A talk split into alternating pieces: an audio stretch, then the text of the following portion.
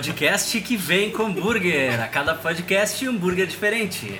Eu sou o Luiz Folkvers, sou o resultado de uma vida inteira de filme ruim, cultura pop, hardcore e metal. E eu faço um salchipão bom pra caralho, né, gurizada? Não. Bom pra caramba. Muito bom, variando o cardápio dessa vez. Olha aí.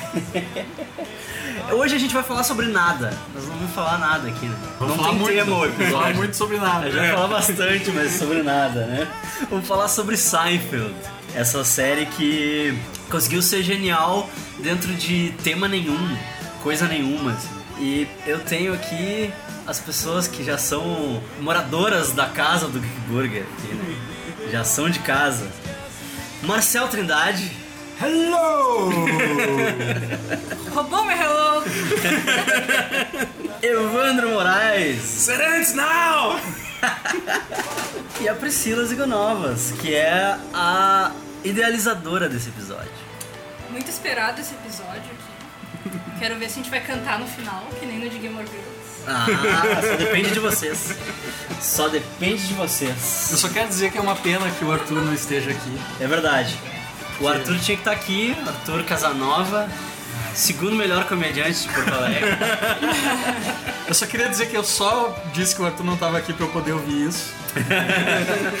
Vamos lá então, falar sobre nada, falar sobre Seinfeld.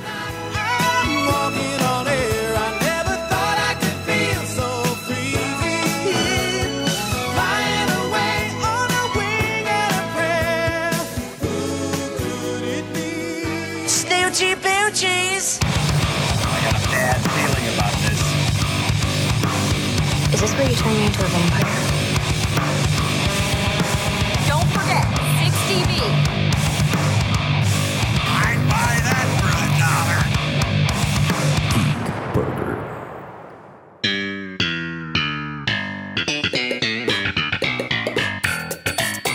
Jerome Seinfeld, nascido em 29 de abril de 54 em Massapequa, Long Island. Teve uma criação bem tradicional, assim, meio que, que nem o Kevin Smith, assim, o pai dele foi o cara que apresentou o senso de humor dele, assim, foi o cara que, tipo, deu o pontapé inicial pra ele, né, perceber que era importante tu ter um senso de humor e tal. Bem parecido com o Kevin Smith, né? Cresceu lendo quadrinhos, cresceu fã do Superman. Ah, sim, ele é um dos fãs mais notórios do Superman, né? Tipo, ele e o Nicolas Cage, pelo que eu sei. já. Ele descobriu que ele queria ser comediante quando ele olhou o Ed Sullivan Show e ele viu um comediante stand-up lá. Ele começou daí a ir atrás de outros comediantes e tal, e ele começou a vasculhar na TV, né? Na época devia ser bem mais difícil do que agora, né? Mas ele começou a vasculhar na Sim, TV. procurava no jornal quando que ia ter um comediante na TV, ele começou a assistir. É. Ele olhava vários. aquelas revistas de programação do jornal, assim. Quando ele era pequeno, ele treinava stand-up com o periquito dele. Excelente plateia. Ele tinha o periquito e ele brincava de stand-up. Pegava o microfone de mentira, inventava umas piadas e contava. Porque ele era um cara tímido, né, no colégio, assim. Tipo, ele era um cara que era divertido, mas era tímido, mas ele não era extrovertido o suficiente pra ser o palhaço da escola, né? Pra ser o cara engraçadão da turma. E aí, em 1972, ele foi buscar educação, né? Pra ele conseguir ser o que ele queria ser, né? Que era um comediante stand-up e tal. Ele foi fazer um curso de rádio e TV, né? Uma, uma faculdade de rádio e TV em Nova York. E aí, depois que ele terminou o curso, ele começou a se aventurar com stand-up, né? Ele foi pra Nova York. Ele foi pra Nova York, né? Isso, porque ele fazia faculdade, ah, acho que era meio que no interior do estado de Nova York. Uhum. E aí ele meio que cansou e daí ele foi pra cidade de Nova York, onde ele começou a ter contato com esse stand-up real. Que, Uhum. né, ele só tinha experiência dele de faculdade e tal. E aí ele viu que não era bem assim, tipo, nas primeiras vezes que ele foi, ele foi muito mal, ele gaguejava, não conseguia falar, só que ele nunca desistiu. Porque é, é interessante que desde criança, desde pequenininho, ele sabia exatamente o que ele queria. Ele queria É. ser um comediante stand-up e ele foi estudar pra isso. Tipo, é raro tu saber o que tu quer desde tão pequeno. Bem raro, né? Ele sempre foi muito determinado, né? Ele era um neat freak, assim, desde pequeno. assim, tipo, ele tinha essa coisa de organização, assim. Toque. Ah, né, ele tem muito toque com isso. Quando eu comecei a ler sobre stand-up e tal, tipo, na Bíblia da Comédia, se não me engano, falam sobre a rotina dele, assim, que é uma rotina que nenhum outro comediante tem, assim, ele escreve piadas como as pessoas trabalham, né? senta e oito horas por dia Escreve escreve piada e tal. Tipo, ele tem um método de disciplina quase de samurai, assim. de escrever. E ele tem aquele lance de ele testar as piadas com certos públicos, assim, e fazer shows baratos, assim, pra Parece testar que as até piadas. hoje ele tá? faz isso, ele vai pra um lugar que ele faz a piada, tipo, ninguém diz que ele é um Jerry Seinfeld, assim, não é anunciado, tipo, ele vai pra uma casinha de comédia de Nova York Uhum. e ele vai lá e conta umas piadas, pega o microfone e conta umas piadas só pra testar a reação do público. Dizem que hoje em dia isso causa muitos problemas, inclusive, porque alguém twitta que ele tá lá no, Ah, sim, no. Comedy Club e tal, e tipo, É que, lota. é que não dá mais, o cara chega num nível de fama, assim, que não dá mais, sabe? tipo, os cara, todo mundo sabe quem o cara é, entendeu? Ele tá ali num clubezinho de comédia underground, e, tipo, olha o Seinfeld, é claro que tu vai rir de tudo que o cara fala, entendeu? É, tem isso também, né? tipo... Já, já tá condicionado a isso que o cara fala. né? É, o Metallica fazia isso no início da carreira deles, né? Lá pelo, tipo, na época do Ride the Lightning, eles faziam isso, eles faziam shows secretos. Eles anunciavam, tipo, o show com. inventavam um nome pra uma banda qualquer, assim, e anunciavam. Daí, pra ver quem é que ia, entendeu? Pra ver quem que ainda, tipo, ia porque é, apoiava o underground, assim, ou só, tipo, os caras só vão quando a banda é reconhecida. Aham. E aí os caras chegavam lá e eram Metallica, assim, mas, tipo. Depois de um, um certo nível de fama, tu não consegue mais fazer isso, né? É, ainda mais que hoje em dia, que é fácil, celular, tudo, né? Tu vai ali, manda uma mensagem. Tu twitta, É. entendeu? Essa semana estreou na HBO um- uma série produzida pelo Judah Patol com um comediante chamado Pete Holmes. que eu- já tinha visto uns vídeos soltos dele no YouTube de stand-up e tal. Se chama Crashing. Que é sobre um comediante em Nova York, no começo de carreira e tal, tentando achar o espaço dele nesses comedy clubs e tal, pagando pra se apresentar ainda. E o episódio de estreia com Art Lang, que é um contemporâneo do Seinfeld, inclusive. Só que é um, um comediante muito mais rockstar, assim, cheirador. E, e é bem legal, assim, tipo, essa cultura do stand-up, assim, do cara começando, ainda existe, ainda tem o material das crianças sobre isso. Can I help you? Name, please. Uh, Seinfeld, uh, you made a reservation for a mid-size, and she's a small. I'm kidding around, of course. E ele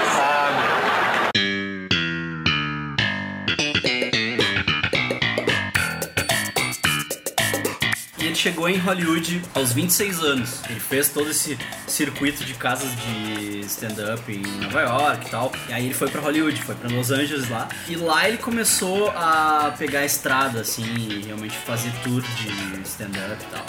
E ele conseguiu um papel numa série chamada Benson. O papel dele era de um comediante, né? De um aspirante a comediante e tal. Sim. E Ou seja, ele nunca fez outro papel na vida. Não seja ele mesmo. ele não é um bom ator, né? Ele não é um bom. não é Chegaremos. Ah, ele é um ator. bom, ele é um bom Seinfeld, né? É, ele é um bom ator. E eu sei que aí ele foi demitido depois de três episódios nessa série. Ser ator de TV não era uma coisa que ele queria, né? Ele queria fazer stand-up, ele queria ser um comediante. E aí sei que em 88 a NBC foi atrás dele pra fazer uma proposta pra uma série de TV. Pra que ele escrevesse uma série de TV e tal. E o LA Times foi e, tipo, alfinetou, assim. Se. Tá, mas tipo, o que, que eles querem com o Jerry Seinfeld? A rotina do Jerry Seinfeld é sobre nada, ele não tem nada pra dizer, sabe? Tipo, ele não faz piada sobre política, sabe? Ele não faz piada sobre atualidade, tipo, ele não fala sobre nada, sabe? E aí ele ficou com aquilo, assim, tipo, ficou com aquele lance de, pô, cara, você tá dizendo que eu não falo nada, sabe? Até o Larry David fala que ele tinha que entregar uma proposta pra NBC de o que seria a série dele. E ele não sabia o que, que ele ia fazer. E aí o Larry David disse que estava com ele no supermercado e eles estavam comentando os produtos da prateleira do supermercado, falando coisas engraçadas. E ele disse, ah, tu deveria fazer a série sobre isso. Tipo, deveria ser Isso que o, o Mitch Hedberg tinha uma piada muito boa que era tipo. Ah, eu sou um comediante e esses tempos uns caras da TV vieram me perguntar se eu podia escrever um filme. Tipo, cara, isso não é justo. Sabe, tipo, eu- quero fazer comédia. É a mesma coisa que eu dizer que eu sou um fazendeiro e você me pedir pra cozinhar, tá ligado? Não, não faz sentido. E ele sempre disse que ele nunca teve nenhum emprego. Porque tudo que ele fez desde adolescente, assim, foi fazer comédia. Televisão, ele nunca trabalhou em nada diferente pra, sei lá, pra pagar, pra financiar a carreira dele. Ele É, porque de- ele é judeu, né? Ele é de família rica, né? Não sei se ele era rico, acho que ele era meio... Será que a gente tá certo em pressupor que todo judeu é de família rica? Ah. Todos os que eu conheço são. Todos os que eu conheço são. No documentário Dizia que ele era de classe média, o pai dele fazia placas pra viver. Aham. O pai dele fazia. É, talvez ele não fosse de família rica, né? Tanto que quando ele foi aparecer na TV na primeira vez, o pai dele pintou uma faixa e botou na van dele e saiu pela cidade. Quando ele foi no programa do Johnny Carson. Ou seja, o pai dele era tipo o Francisco do pai do Isso, de é. Camargo e Luciano. Foi- Quando ele foi participar do programa do Johnny Carson, o pai dele botou uma, uma faixa na van, assim, tipo, e saiu pela cidade com a faixa dizendo, ah, Jerry Seinfeld hoje no programa do Carson a tal hora e tal. Ele ficou famoso com esse programa do Carson. Ele Sim. começou a ir regularmente, aí ele ganhou um especial, que eu não sei se foi pela HBO. E aí sei que originalmente a série era chamada The Seinfeld Chronicles. E foi escrita por ele, pelo Larry David. O Larry David era amigo Jerry dele. O Jerry David. Jerry David. Larry Seinfeld. Eles eram amigos, então já, já se conheciam. Sim, eles eram amigos. Que o Larry David era comediante também, fazia o circuito de stand-up e Como é tal. que alguém consegue ser amigo do Larry David? É, né, cara? Eu acho É, assim, ó, o Larry David, eu acho que ele é um gênio, mas ao mesmo tempo ele deve ser insuportável de se conviver. Não, ele é assim na vida real, tipo, vocês já viram o vídeo dele no estacionamento, que ele não consegue sair? Ele tá saindo do shopping e aí, tipo, alguém filmou no, no celular, assim, que ele não consegue enfiar o ticket na máquina. E aí ele, ele sai pensando, I can't, I can do it! I can do it! Começa a pedir as pessoas na fila, assim. Ele é exatamente ali na vida real. Ele não sabe ser uma pessoa num meio social, assim, e agir normalmente. Ele é o George Costanza. É, George exato. Costanza. É. Não, aí tu olha a série e diz, cara, o George Costanza ele é muito escroto, velho. Ele é o pior ser humano do mundo. É o melhor personagem. Como é que alguém pode ser assim na vida real? E é o Larry David, É o né? David, né? Que aí que é o ponto. Daí eles escreveram a série, que eram tipo três amigos, que eram o Seinfeld, que é. O Seinfeld é ele mesmo, ele é um comediante que pega o dia a dia dele, né, a inspiração pra escrever piada pro show dele à noite. Tem sempre um momento dele fazendo stand-up que conecta com o que vai acontecer na situação na série ali, né? Na sitcom. O Larry David é o George Costanza, e o Kramer era um vizinho do Larry David, chamado Kenny Kramer, que é um cara muito louco, Um hippie malucão. né? muito louco, que tipo, esse cara hoje, ele tem um website muito bagaceiro. assim. Eu vou deixar no post, eu vou deixar o link Aqueles no post. do começo da internet. Website assim, tipo, é, aqueles que tipo tu faz no bloco de notas, sabe? E tem aqueles gif brilhando, aquelas coisas. Cara, é muito bagaceiro, que é o The Real Kramer, e ele faz tour por Nova York. Fazia, não sei se ainda faz, mas ele fazia, né, na época da série, tipo, tour por Nova York, mostrando os pontos onde acontecem as situações da série, tipo, o restaurante, todos os lugares onde eles vão na, na série e o tal. cara capitalizou. Cara, o cara- Mais que o Seinfeld ele capitalizou. assim. Ele se candidatou a prefeito de Nova York numa época, assim. O cara é muito louco, assim. O cara é muito louco, muito engraçado. assim. Kenny Kramer. É, e aí, então, eles basearam o Kramer, que é o meu personagem preferido, basearam nesse cara. Era o meu preferido até eu começar a prestar mais atenção no George. E daí depois, tá, daí, tipo, eu não sei se o piloto tem a Elaine, tem, né? Eu acho que não. Acho que a Elaine não tem entrou Elaine. É. depois, porque eles fizeram um piloto, o piloto não foi nada bem. Tipo, foi mal recebido pelo público, pela crítica, não foi É, nada que eles bem. fizeram aqueles grupos focal, assim, sabe? Tipo, de. Como é que chama? Test audience. Sim, a maioria das séries E as pessoas aberta tem. não entenderam. assim. As pessoas não entenderam o que, que era aquilo. Ó, que surpresa. Sabe? Tipo, não entendi o que, que é pra ser esse troço, qual é que é a ideia por trás disso. Mas a, a NBC entendeu, a NBC curtiu, entendeu? Eles encomendaram mais quatro episódios, eu acho. E aí acho que depois eles adicionaram a Elaine. A primeira temporada tem poucos episódios, Tem é cinco, cinco, eu né? Mas eu acho que ela já aparece na Ela já primeira, se aparece. eu não me engano. Eles Sim. colocaram ela porque faltava uma mulher. Eles decidiram que faltava uma mulher e colocaram ela. Mas o legal é que não colocaram uma mulher ali Não, só pra sim. enfeitar, entendeu? Ela é tão escrota Ela- quanto eles. Sim, ela é uma ótima personagem. E, e o legal é Talvez que ela seja cada- minha preferida aqui. O legal é que cada um deles pratica um tipo de comédia diferente. O Kramer é muito mais comédia física do que os outros. assim. Ele entra sempre se esbarrando, assim, Aham, tipo, ele sim. nunca. Ele nunca abre a porta do mesmo jeito. assim. Aham, é. Tá sempre se tremendo. Assim, o jeito de comédia de todos os outros é bem diferente, assim, cada um deles. A ideia por trás da série, além de ser, né, explorar essas coisas, essas situações que não falam sobre nada específico, assim, eles também são firmes na ideia de que não tem uma lição, tu não aprende uma lição no final do episódio. Ah, sim. Isso é muito bom. Não tem conclusão, assim. Não fecha o arco, assim, tipo, ah, aprendi a lição. Pô, me tornei uma pessoa melhor. É, não, Vai fica ser- sem braço. É, o mote da série era no hugging, no learning. Tu não aprende nada com a série. Talvez por isso muita gente não entenda, né? É, Que ele é- tem uma estrutura diferente, assim, de outras séries. que Tem uma historinha que Tipo começa, que conclui. Final feliz.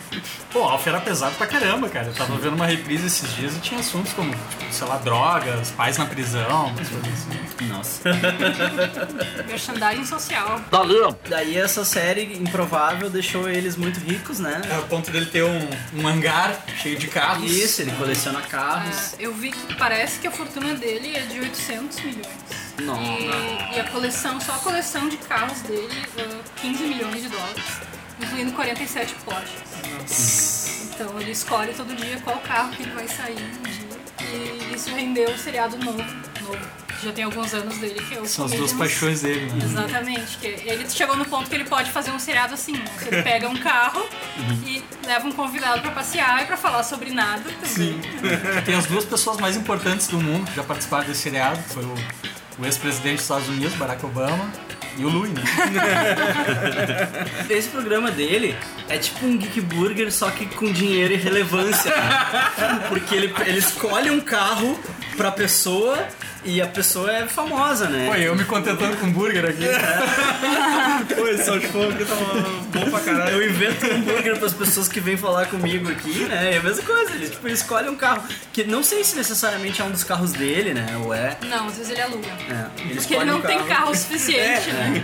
Escolhe um carro específico pra aquela pessoa que, tipo, vai, ele Ah, eu, vai eu acho que o episódio do Louis era um. Calhambeque até, era um carro tipo, da década de 30 ou 40. Assim.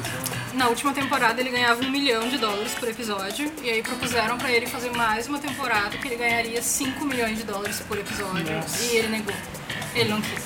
É, ele achou que. Esse era o nível de riqueza que ele tava. O Friends terminou quando o salário deles chegou nesse ponto. Cada um ganhava um É, milhão. um milhão e pouco. Era É, mais, um milhão e duzentos, eu Ele acho. ganharia mais ainda do que Friends. É, e falando em Friends, o Arthur falou pra mim que existem vários momentos do Friends Ah, que imitam Seinfeld. Tem muita piada reaproveitada, assim. Isso.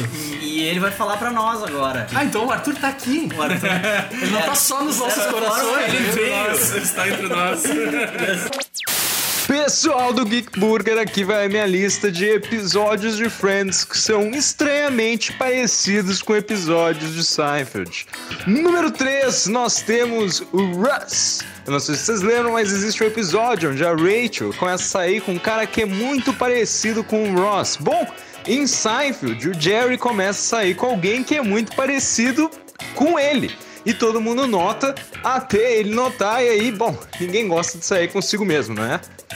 Número 2, o episódio do Bob. O Chandler sempre cruza no trabalho com alguém que parece que ele uma vez chamou ele de Bob e ele não lembra mais o nome. Bom, tem um episódio de Seinfeld e que a Elaine começa a cruzar com um cara no escritório, só que já não lembra mais qual é o nome dele e começa a só cumprimentar com a cabeça e com o tempo eles já não se cumprimentam mais. E número 1, um, o episódio mais parecido. Bom, vocês devem se lembrar que a Rachel uma vez saiu com o nosso querido John McClane. Sim, ele era o pai de uma das namoradas do Ross. E ele tinha um pequeno problema, ele não mostrava as suas emoções, ele era muito machão. Bom, existe um episódio de Seinfeld de que a namorada reclama pra ele justamente isso. Ah, tu não mostra as tuas emoções. E bom, não é que o final dos dois episódios é bem parecido? Quando os dois começam a mostrar as emoções, eles já não têm mais controle e já tem que tentar voltar aquela pessoa sem emoções que ela era. Eu não sei se vocês já tinham notado isso, mas aqui fica a minha dica de episódios que são estranhamente parecidos entre Seinfeld e Friends. I didn't get any bread. Just forget it, let it go. Excuse me, I, I think you forgot my bread. Bread, two dollars extra. Two dollars, but everyone in front of me got free bread. You want bread? Yes, please. Three dollars. no soup for you.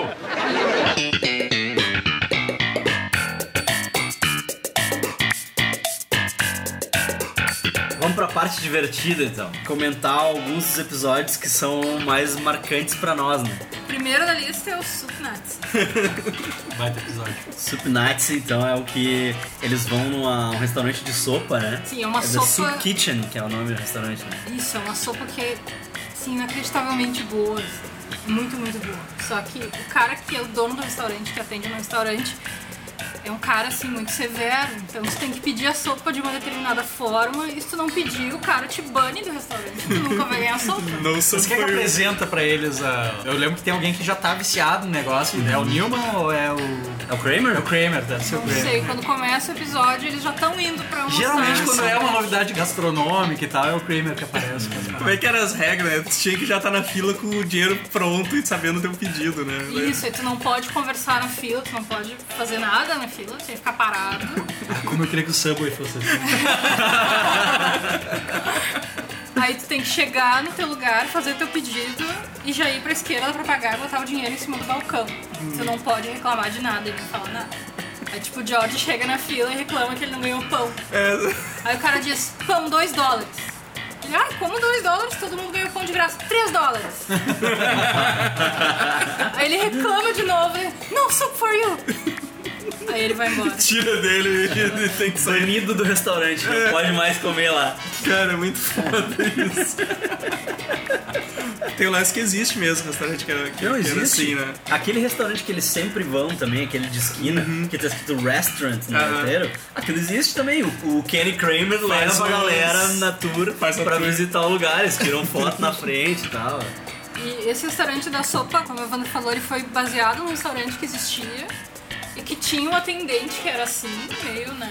Não tem a história que, tipo, o cara do restaurante não gostou do Não episódio? gostou do episódio, escreveu pra um jornal lá reclamando do episódio, dizendo que ele não era subnazi coisa nenhuma e tal. Essa aí tem uma das namoradas do Jerry, tá junto com ele. E aí o Supnazi é grosso com ela e meio que bane ela. E ela pede pro Jerry fazer alguma coisa. E o Jerry finge que não conhece ela, Não. senão ele vai perder Senão também. vai ser banido. Ele escolhe a sopa. Que ele escolhe sopa. Cara, é muito foda. Muito bom, me dá muita fome. Pode comer sopa. Vontade de né? comer sopa. É, tu falou em namorada do Jerry.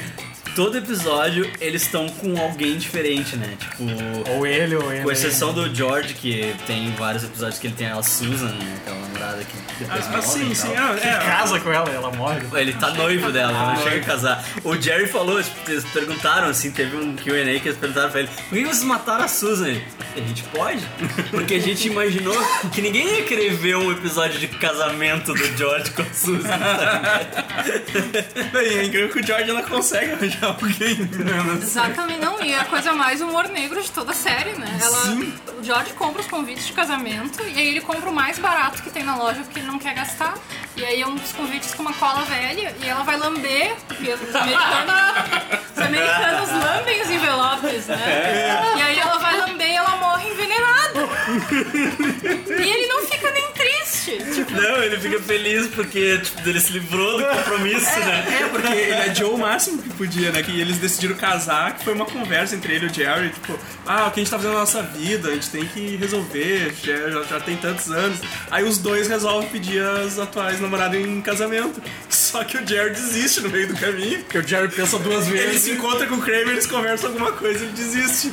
E o George foi lá e. Sendo que o George já tinha namorado essa mulher umas temporadas antes, porque ela era a executiva da. Era a NBC que pediu É. o piloto pra ele. É, eu acho que era. Acho E aí que ele era. conheceu ela porque ela era executiva da NBC. Ele já tinha namorado com ela e ele odiava, assim, tipo, ele odiava ela. Só que aí eles terminaram e ele ficou todo deprê, ó, que é minha, minha namorada, ó, não sei o quê. Aí ele volta com ela e aí ele fica puto de novo, assim, que saco. Termina de novo e depois ele volta com ela mais uma vez, então ele mereceu. Ah, é muito engraçado, cara. Cara, ele é muito escroto. então- E aí passaram de namoradas do Jerry, assim, muitas, muitas famosas de TV, assim, de outras séries, né? Sim, a. Terry Hatcher. É, a Terry Hatcher era do que ele não sabia se o peito dela era natural ou de silicone. Isso. E ele pede pra Elaine tentar descobrir pra ele. A Mônica do, do Friends também, a. A Courtney Cox também. Courtney Cox faz uma namorada dele. Ah, Uma das melhores coisas do Jerry Seinfeld na série são as relações dele com as das namoradas, assim. Sempre faz alguma merda. É, ela sempre tem um defeito, E os né? motivos idiotas que É, ele tem. é, tipo, tem um episódio ela tinha uma orelha diferente da outra. Ela comia as ervilhas uma de cada vez. Tem um episódio que eu adoro que ele sai com a mina duas vezes e ela tá usando a mesma roupa. Ah. E ele passa o episódio inteiro tentando convencer ela a trocar de roupa, porque ele quer ter certeza. Porque ele chega na casa dela e ela tá usando. e Tem fotos que ela tá com a mesma roupa. né? Ela adora ele ela não sabe se ela, se ela tem um guarda-roupa inteiro com a mesma roupa ou se ela só tem uma roupa e tal. Mas sempre é uns motivos super banais, assim, que Hoje a gente viu um que era muito engraçado, que é aquele da mulher que tem mãos de homem. Ah, Man Hands. E ele não sabe lidar. Ele não sabe lidar, ele termina É, muito engraçado. Teve a Charlotte do Sex and the City também. Eu vi um esse dia que era com a, com a Amanda Pitt. É, a gente viu da Amanda Que é, o- também. que é a mina que ela tem outro cara, ele vai lá buscar ela pro encontro Sim. e tem um cara de, ah, aí, tu que eu saiba, não sei o que, e cumprimenta ele e tudo assim. E ele não muito bom. sabe, tipo, qual é que é o, se a mulher tá só querendo se aproveitar pra sair com ele pros lugares badalados, ou se ela gosta mesmo dele, assim, dele, não, vou fazer um teste, vou sair com ela de novo, assim. é muito bom isso. Tem um episódio que é a massagista, que ele namora uma massagista, me representa aquele episódio, né? ele namora uma massagista, ele fica o tempo todo pedindo massagem pra ela, tipo, botando a mão dela assim, pra ela fazer uma... e ela não faz. Tá ligado? A massagista é a Jennifer Coolidge, a mãe do Stifler. Ah, Só sim, que sim. bem nova e bem magrinha, assim. Sim, sim. Porque depois ela engordou, botou botox. e- Sim, Sim, virou a mulher corticoide. E ele acha que ele vai namorar uma massagista e que ela vai ficar fazendo massagem nele o tempo inteiro. porque Ela passou o dia fazendo massagem no trabalho. Ela não quer fazer massagem. É tipo namorar uma barista e ficar puto porque ela não faz Não café faz, pra ti. é. tá? Quem namora um ator ou uma atriz pornô deve ter problemas. então. É, nunca trepa. A menos que a outra pessoa também seja ator pornô. Ah, geralmente eles ficam, né? os- As atrizes pornô casam com diretores de filme pornô, assim. Tipo, eles ficam entre eles, né? Sim, né? Tem que ser alguém que Tem uma entenda, rotina né? parecida, né? Não é qualquer um que vai entender. Né? Não, mas ah, eu me identifico com a- o episódio da massagista porque eu tô sempre pegando a mão da Pri e botando nas minhas costas pra fazer massagem. né? A cada cinco minutos. E daí eu digo que tu tem que namorar uma massagista. Mas daí ela não vai querer. A Pri lembrou dessa da Man Hands e eu anotei aqui porque é um episódio que eu curto muito, que é um episódio do Jerry Bizarro. Ah, sim. Ai, sim. Outra referência ao super-homem, né? Sim, sim, Uma das sim. Todo- referências ao super-homem, né? Ela começa a sair com um cara e aí ela- o cara pede ela em namoro, ela, não, ela diz que não, que eles têm que ser amigos e ele aceita isso numa boa. E aí ela começa a tocar que ele é totalmente ao contrário do Jerry, é o Jerry bizarro. E aí ele tem uns amigos que um é careca de óculos e o outro tem o cabelo espetado e inventa umas coisas, assim. Só que, tipo, as coisas que esse cara inventa, e ele também, ele, ele se apresenta só pelo sobrenome, assim. Isso, Ele é o. Feldman. Feldman. E aí, tipo, as coisas que esse cara inventa são, tipo, coisas úteis, tá ligado? E aí, tipo, ele explica, ah, um, um despertador que. Como é que é? Um despertador que quando tu acorda ele te diz qual vai ser o, O clima lá fora. E elas, nossa, que útil. Ele, Ah, não. Não é bom. Sabe? Que é o contrário do Kramer, né? Que o Kramer inventa uns troços merda e eles falam, ah, que bosta. Não, não, é foda pra caralho. O Seinfeld bizarro, né? Todo elenco, assim. que- Todo elenco tem um bar também alternativo. É, no exato.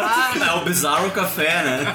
Que ele fala do É bizarro. legal que a Elaine conta pra eles e eles, tipo, vai, são nossas versões bizarras, não sei o quê. Aí tem Eles são o. super educados, assim, se dão bem uns com os outros. Tipo, eles são muito queridos. é O carteiro, né? O carteiro, que é o Vargas. Tu acha que o Jerry Bizarro vai discutir com ele? Ele. Ah, ele abraça o Vargas e tal. E aí, aí tipo, ele fecha a porta assim.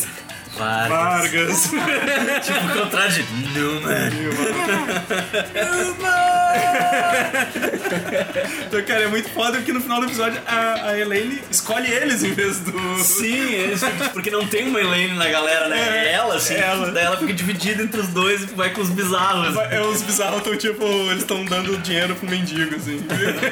Só que depois ela é expulsa, né? É, eles expulsam. Ela chega na casa deles, ela abre, tipo, ela abre a geladeira. Ela chega sem abrindo a pedir, geladeira. Vai comendo. Dele, ai, o que tu tá fazendo? Ai, eu tô comendo. Ai, mas tu tem que pedir antes. Tipo, ela não pertence àquele grupo. Sim, sim. Sempre tem Tanto que tem uma hora que eles dão uma notícia boa e aí ela dá um empurrão nele de feliz, Como ela assim. sempre faz com os outros. É, né? e ele cai no chão, assim, por que, que tu fez isso, sabe? Sai daqui. Tu machucou ele, não sei o que. Sai. O Jerry Bizarro tem uma estátua do super-homem bizarro Superman no bizarro. apartamento dele. Verdade. E o Jerry tem uma estátua do super-homem, né? Eu achei que era um potinho de cookie, não é? Uma coisa que fica na Não, o Jerry tem uma estátua do super-homem na sala, assim, na É que, na- na- é, que- é na que, sala. é que pelo, e pelo o cara que eu li, tem também, né? Pelo que eu li uma vez, parece que todos os episódios tinham uma referência a Superman. Então, às vezes, não é só o pote ali, às vezes tem um adesivinho na Passou um adesivo geladeira. na geladeira. O cara passando com boné. É, é, sempre tem uma referência assim, às vezes nem sempre é só o bonequinho que ele tem em cima ali. Esse é o mesmo episódio que o George acha uma foto de uma modelo e, Ai, e, e ele começa a mentir que aquela era a, a esposa morta dele. É a modelo da mão grande. É, a modelo da, mão- da É, mão de homem, da exato. Da mão de exatamente, homem. Exatamente. Que a um, Elaine vai mostrar pro Cypher, diz, ah, vai sair com essa mina aqui, ó. Aí, daí ele olha a foto, assim, tá, ah, legal. Aí o, o George, assim, ah, deixa eu levar essa foto. Que daí ele ia poder dar em cima da recepcionista da... Onde é que é aquela recepcionista? É do prédio que eles vão pra ir no banheiro. Isso. que, é, que é, se diz que é o melhor banheiro. Que o Kramer começa Isso. a trabalhar no prédio. Cara, tem muitas coisas. É boas. muita coisa acontecendo. Aí a recepcionista é muito bonita, assim. E eles, ah, se eu mostrar pra ela a foto de uma mulher bonita, dizer que eu já saí com essa mulher, eu entro no clube, sabe? Tipo. Tem um passaporte É, com as passaporte pra- modelos. porque, tipo, ah, é o cara feio que nem ele, as mulheres não dão bola. Mas se eu já peguei uma mulher bonita, é, aí então isso quer dizer que eu, né, pertenço ao clube e tal. É, e né, né, nessa época a Suzy já tinha morrido, então ele apresenta como se fosse É, a minha noiva, essa aqui é a minha noiva que A noiva morreu. que morreu. Minha noiva que morreu, ele mostra a foto dela. Ah, tem uma festa hoje à noite. então sempre que ele fala da, da noiva e ele mostra aquela foto da mulher bonita, as mulheres olham assim e dizem, quer dançar? é muito bom. E esse mesmo episódio, o Kramer vai com eles no prédio pra ir no banheiro. E aí ele começa a se enturmar com os caras que estão conversando no bebedouro, que são os executivos de uma empresa de investimentos. E aí chega o chefe e diz, reunião agora, não sei o que. Aí os caras saem correndo e, vai e correndo. eles dizem, vem, vem, vamos lá. E ele começa a fingir que trabalha no lugar. E ele começa a ir todo dia às 8 da manhã pra lá. Ele leva, ele leva uma pasta cheia de bolachinha. Ele compra um terno e ele fica muito estressado, assim, ele chega, ah, o trabalho tá me matando. quê. Mas quanto é que você tá ganhando? Não, não tem salário, eu tô fazendo isso pra mim. E ele começa a discutir com o Seinfeld como se eles fossem um casal. Sim, Mas não sim. tem tempo pra mim, só quer trabalhar. Isso é muito bom, é muito engraçado. bom. I'm a papa. Bring it on. Nothing's throwing me at this point. Well, as of today, I am a proud parent of a one mile stretch of the Arthur Burkhardt Expressway. Oh, that adopt a highway thing. Yeah, I'm part of the solution now, Jerry. Yeah, I went down there and I checked it out this morning. Here, take a look. Mile 114. Uh, looks just like you. Oh, I'm beaming, Jerry. So what do you have to do? Pay to keep it clean? They try to push you into using their cleaning crew with all their so-called maintenance equipment. I don't scan. Yeah, well, that's why I'm doing it all myself. Because parenting isn't about delegating responsibility. It's about being there. By the side of the road with a pile of garbage. Quality time.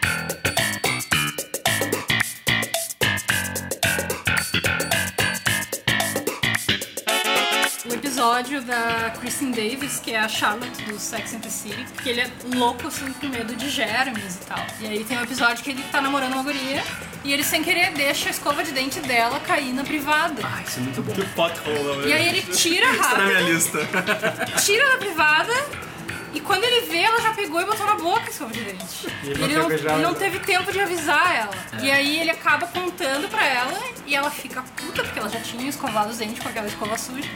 e aí, como vingança, ela chega pra ele e diz assim: Ah, eu peguei uma coisa da tua casa e botei na privada. E ele não sabe o que Ela Daí tranca ela ele lá de fora lá de da- fora, da né? vingança. É. Esse episódio também é daqueles que acontece um monte de coisa, assim, porque eu lembro que a, a Elaine queria pedir uma comida chinesa, se eu não me engano, o que que era. E eles não entregam E eles não entregam no apartamento dela, entregam no apartamento da frente, mas no dela não, porque Eles já entregam só num lado da rua, É. no outro lado da rua eles não entregam. Porque ele já passou do limite que eles entregam. E aí ela. e, ela, e ela. tipo de absurdo que eu já vi acontecer na vida real. Isso que é o melhor. Exatamente. E ela tenta fingir que mora naquele prédio, então ela, ela começa a fazer um monte de coisa. e Primeiro ela fica certo. na frente do prédio, assim. Aí o cara entrega a comida pra ela e aí ela fica ali parada. E tipo, o cara fica parado também, esperando ela entrar no prédio, né? E ela não Não no entra, prédio. ele tira a comida dela. É, ele tira a comida e devolve o dinheiro pra ela, assim. E, e aí ela, ela consegue entrar no prédio, que tinha problema na, na tranca lá. E ela pega o. É o armário de, do zelador, né? De guardar É. as coisas. Ela bota um número assim na frente e, e passa a ficar ali dentro e esperando comida. Ela faz um AP pra ela ali e tal. E só Ele rola uma toalha na cabeça pra fingir que ela tinha acabado de sair do banho. a dona do prédio acha que ela é a, é a zeladora que trabalha ali e começa a dar trampo pra ela fazer. E nisso o Kramer ele adotou a rodovia aquele, né? Ai, isso é muito ah, genial. Ah, eu adotei cara. um trecho na rodovia. Ah, isso é legal, é muito bom pra, pra ajudar na limpeza e coisa. Só que, não, só que eu não quero que seja a equipe da prefeitura, eu vou lá limpar. E aí ele ia lá catar, limpar toda coisa. Isso, que é um programa que tu pode adotar tipo, Isso. um quilômetro de uma estrada e aí tu é responsável por cuidar daquele trecho. Só que aí ele decide que no trecho dele vai ter que ser mais confortável. Em vez de três pistas, ele apaga os riscos das pistas e ele faz um risco só no meio pra fazer duas pistas. Porque daí tu tem uma, uma pista mais confortável pra, né, com mais espaço pra tu dirigir, né? Por um quilômetro. É, tipo, ah, que quilômetro gostoso e tal. Meu plano vai ser o melhor dessa rodovia. É, e isso começa a dar engarrafamento pra caralho, assim, porque chega naquele quilômetro e afunila tudo, assim. Mas tem um momento da série que a Elaine tá dirigindo naquele quilômetro e ela fala assim, nossa, que, Sim, que é. gostoso. É que os caras xingaram o Kramer e mandaram ele consertar aquilo. Aí ele compra um tonel de thinner pra largar lá em cima. E aí, só que quando ele, ele tá largando, ele derruba por a estrada toda. E aí a Elaine, ela tava indo jogar fora as coisas que a mulher mandou achando que ela fosse zeladora. E aí ela fazendo esse zigue-zague na estrada, cai um. uma máquina de costura, cai no asfalto. E aí ela se vai embora. E aí nisso depois vem o. Newman. o Newman.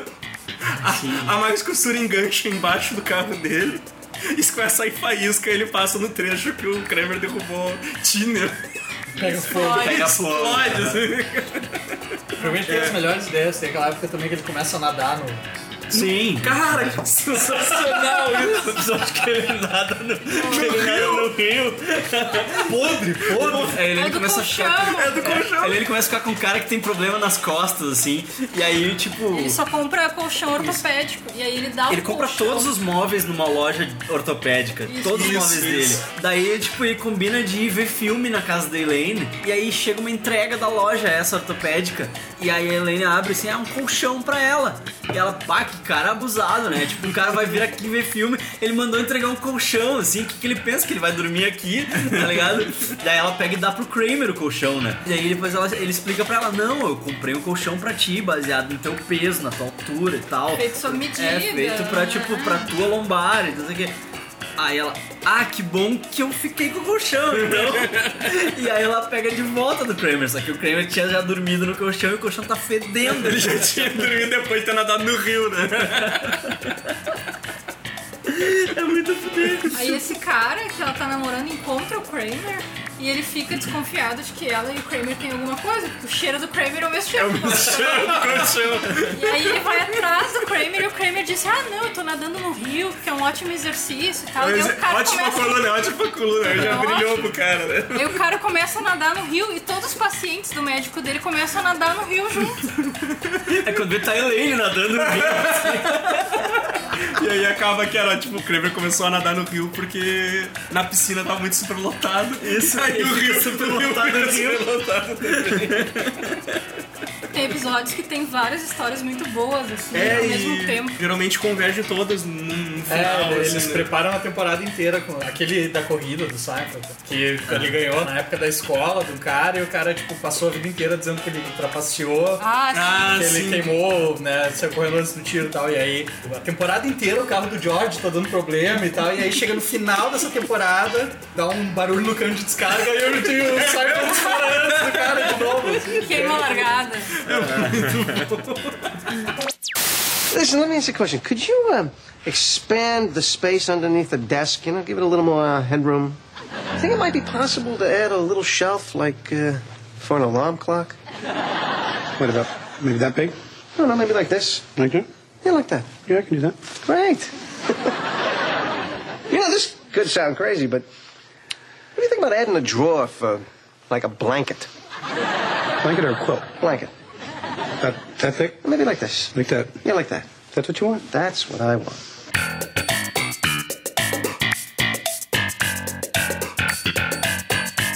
Deixa eu falar então do meu preferido da vida toda, que é o, o The Nap.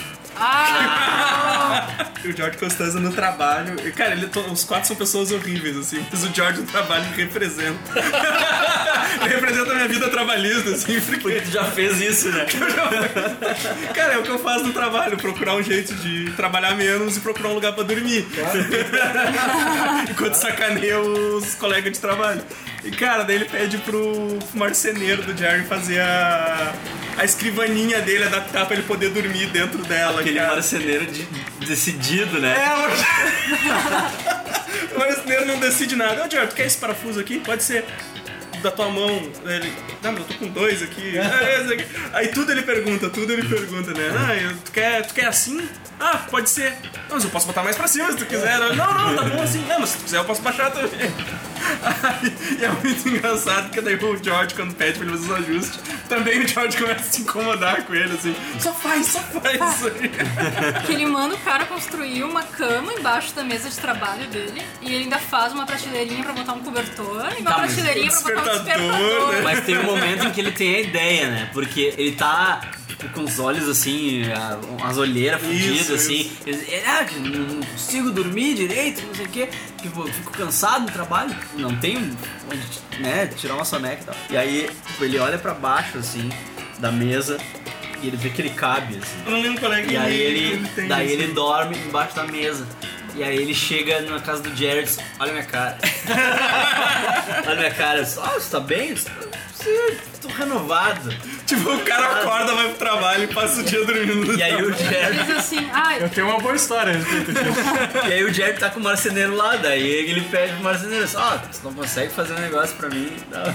E ele diz assim, ah, eu adoro tirar uma soneca durante o dia. É a única coisa que me faz sair da cama de manhã. me identifico. Eu acho, eu acho muito foda, assim, porque, tipo, pô, eu lá no trampo fazendo minha caminha com caixa de monitor e plástico bolha, sabe?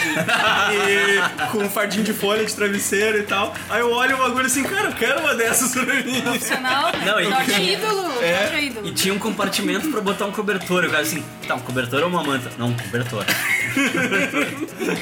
Quando eu servi o exército, a gente tinha que tirar guarda. A, a escala era tipo dois dias em casa e um tirando o serviço de guarda e tal.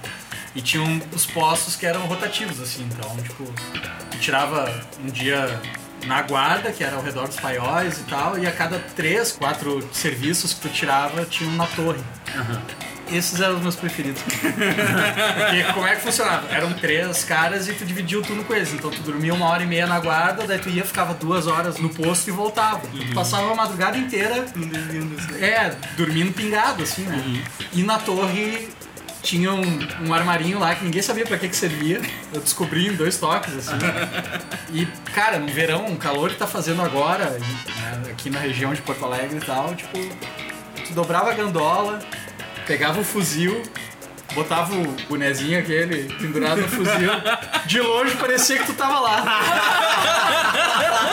Mas aquela gandola virava um travesseiro tão bom, um chão gelado, cara. e era o único Sim, lugar limpo calor, né? né? tomar. Tava no chão gelado, já dava aquela refrescada. né? E aí as duas horas que tu ficava na guarda lá era uma maravilha. Só tinha que ficar de olho. Eu botava o despertador a cada 10 minutos, porque às vezes aparecia algum sargento ou tenente fazendo a ronda, né? E aí, tipo, a cada 10 minutos eu levantava, olhava, se não tinha ninguém no horizonte, voltava a dormir. Tudo certo. Eu fui transferido uma vez com outra localidade que, a gente fazia, ficava de terceiro nas empresas e tal. E aí eles, ah, agora tu vai ficar nessa aí, alocado direto e tal. E aí eu cheguei lá, pá, os caras me apresentaram tudo, assim. Chegou meio-dia, foram almoçar, sei lá, almoçaram muito rápido, assim, sabe, 10 minutos, assim. Aí voltaram pra sala, cada um puxou um, um papelão largaram pelo chão, assim. E aí, ó, se tu quiser tem um papelão, pode usar aquele ali no canto ali. Aí eu disse, pô, é aqui que eu quero ficar, cara. Esse é o meu setor. Aí Ficava dormindo uma hora e meia do trampo, assim. Coisa boa, velho.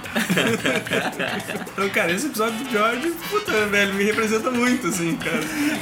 Eu acho que a gente pode falar sobre alguns episódios do George, tipo, em relação ao trabalho, assim, que são geniais.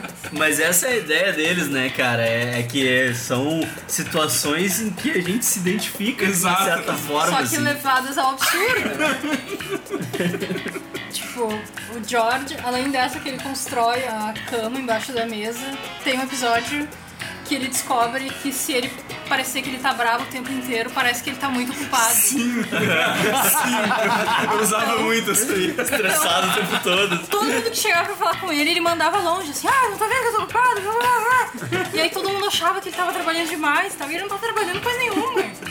Tem um episódio que ele resolve deixar o carro estacionado no. Eu acho que ele tava trabalhando no Yankee, né? No- já, já tava Yankee. Ele deixa o carro estacionado e aí ele vai trabalhar de, sei lá, de metrô, que daí o, chefe dele sempre chega, o carro dele tá lá já. E quando o Vai chefe vai embora, embora, né? o carro ainda tá lá. Tipo, pô, É ele o carro dele estraga e ele deixa de um dia pro outro e o cara elogia ele. Aí ele tem a É, ideia eu acho que é uma coisa assim. Então ele é sempre o primeiro a chegar e o último, O último a sair. sair. Ele que começa a ser promovido. Isso, isso. O chefe dele é o Larry David. É o Larry né, David, é tá sempre sempre de costa, né? de- E é, e é muito engraçado aquelas cenas, porque, tipo, é uma distância absurda, ele tá muito longe, É. e o cara não para de falar, ele não consegue sair da sala, assim, encontrando jeitos de se despedir. Ah, é o Mr. Steinbrenner. É, isso, isso, isso. É Esse aqui que aparece sempre de costa, né? É. E aí, tipo, tem no episódio que ele tá dormindo embaixo da mesa, o cara chega na sala dele e diz, George, cadê o George? Eu quero saber aquela música. A música, a música vai assim, aí começa a cantar Ele a começa música. a cantar a música. "Ah, que música é essa? Não, não consigo me lembrar e tal. E aí, tô aqui três horas esperando, cadê o George? Eu preciso E o vou George esperar aqui. mesa. Eu quero, assim. eu quero saber o nome dessa música, vou esperar aqui. e o George. Aí vem os netos do cara, tá ligado? Vem o cachorro, os netos. O George liga, ele liga pro Jerry e pede pro Jerry ligar fazendo uma ameaça de bomba. Com o telefone falando baixinho. Jerry, liga pra cá. Se tem uma bomba, esse pessoal tem que sair daqui da minha sala. E aí o Jerry liga e diz que é uma bomba e que ele só não vai explodir a bomba se eles fizerem boné sob medida pras pessoas, pros torcedores dos Yankees. E aí quem que é o encarregado de fazer os bonés sob medida é o George, né? Aí tipo, porra, tu me deu mais trabalho. Vai ligar e dizer que tu não quer mais isso, tá ligado? Aí eles vão no escritório dele e ouvem o, o tic-tac do despertador que tá embaixo da mesa. E eles pensam que é a bomba. Pensa que é uma bomba e levam um robô antibomba pra dentro pra desarmar a bomba. Destroem a mesa. De agora em diante, só mesa de vidro com uns pés de metal. No desks. Serenity now! Serenity now! What is that?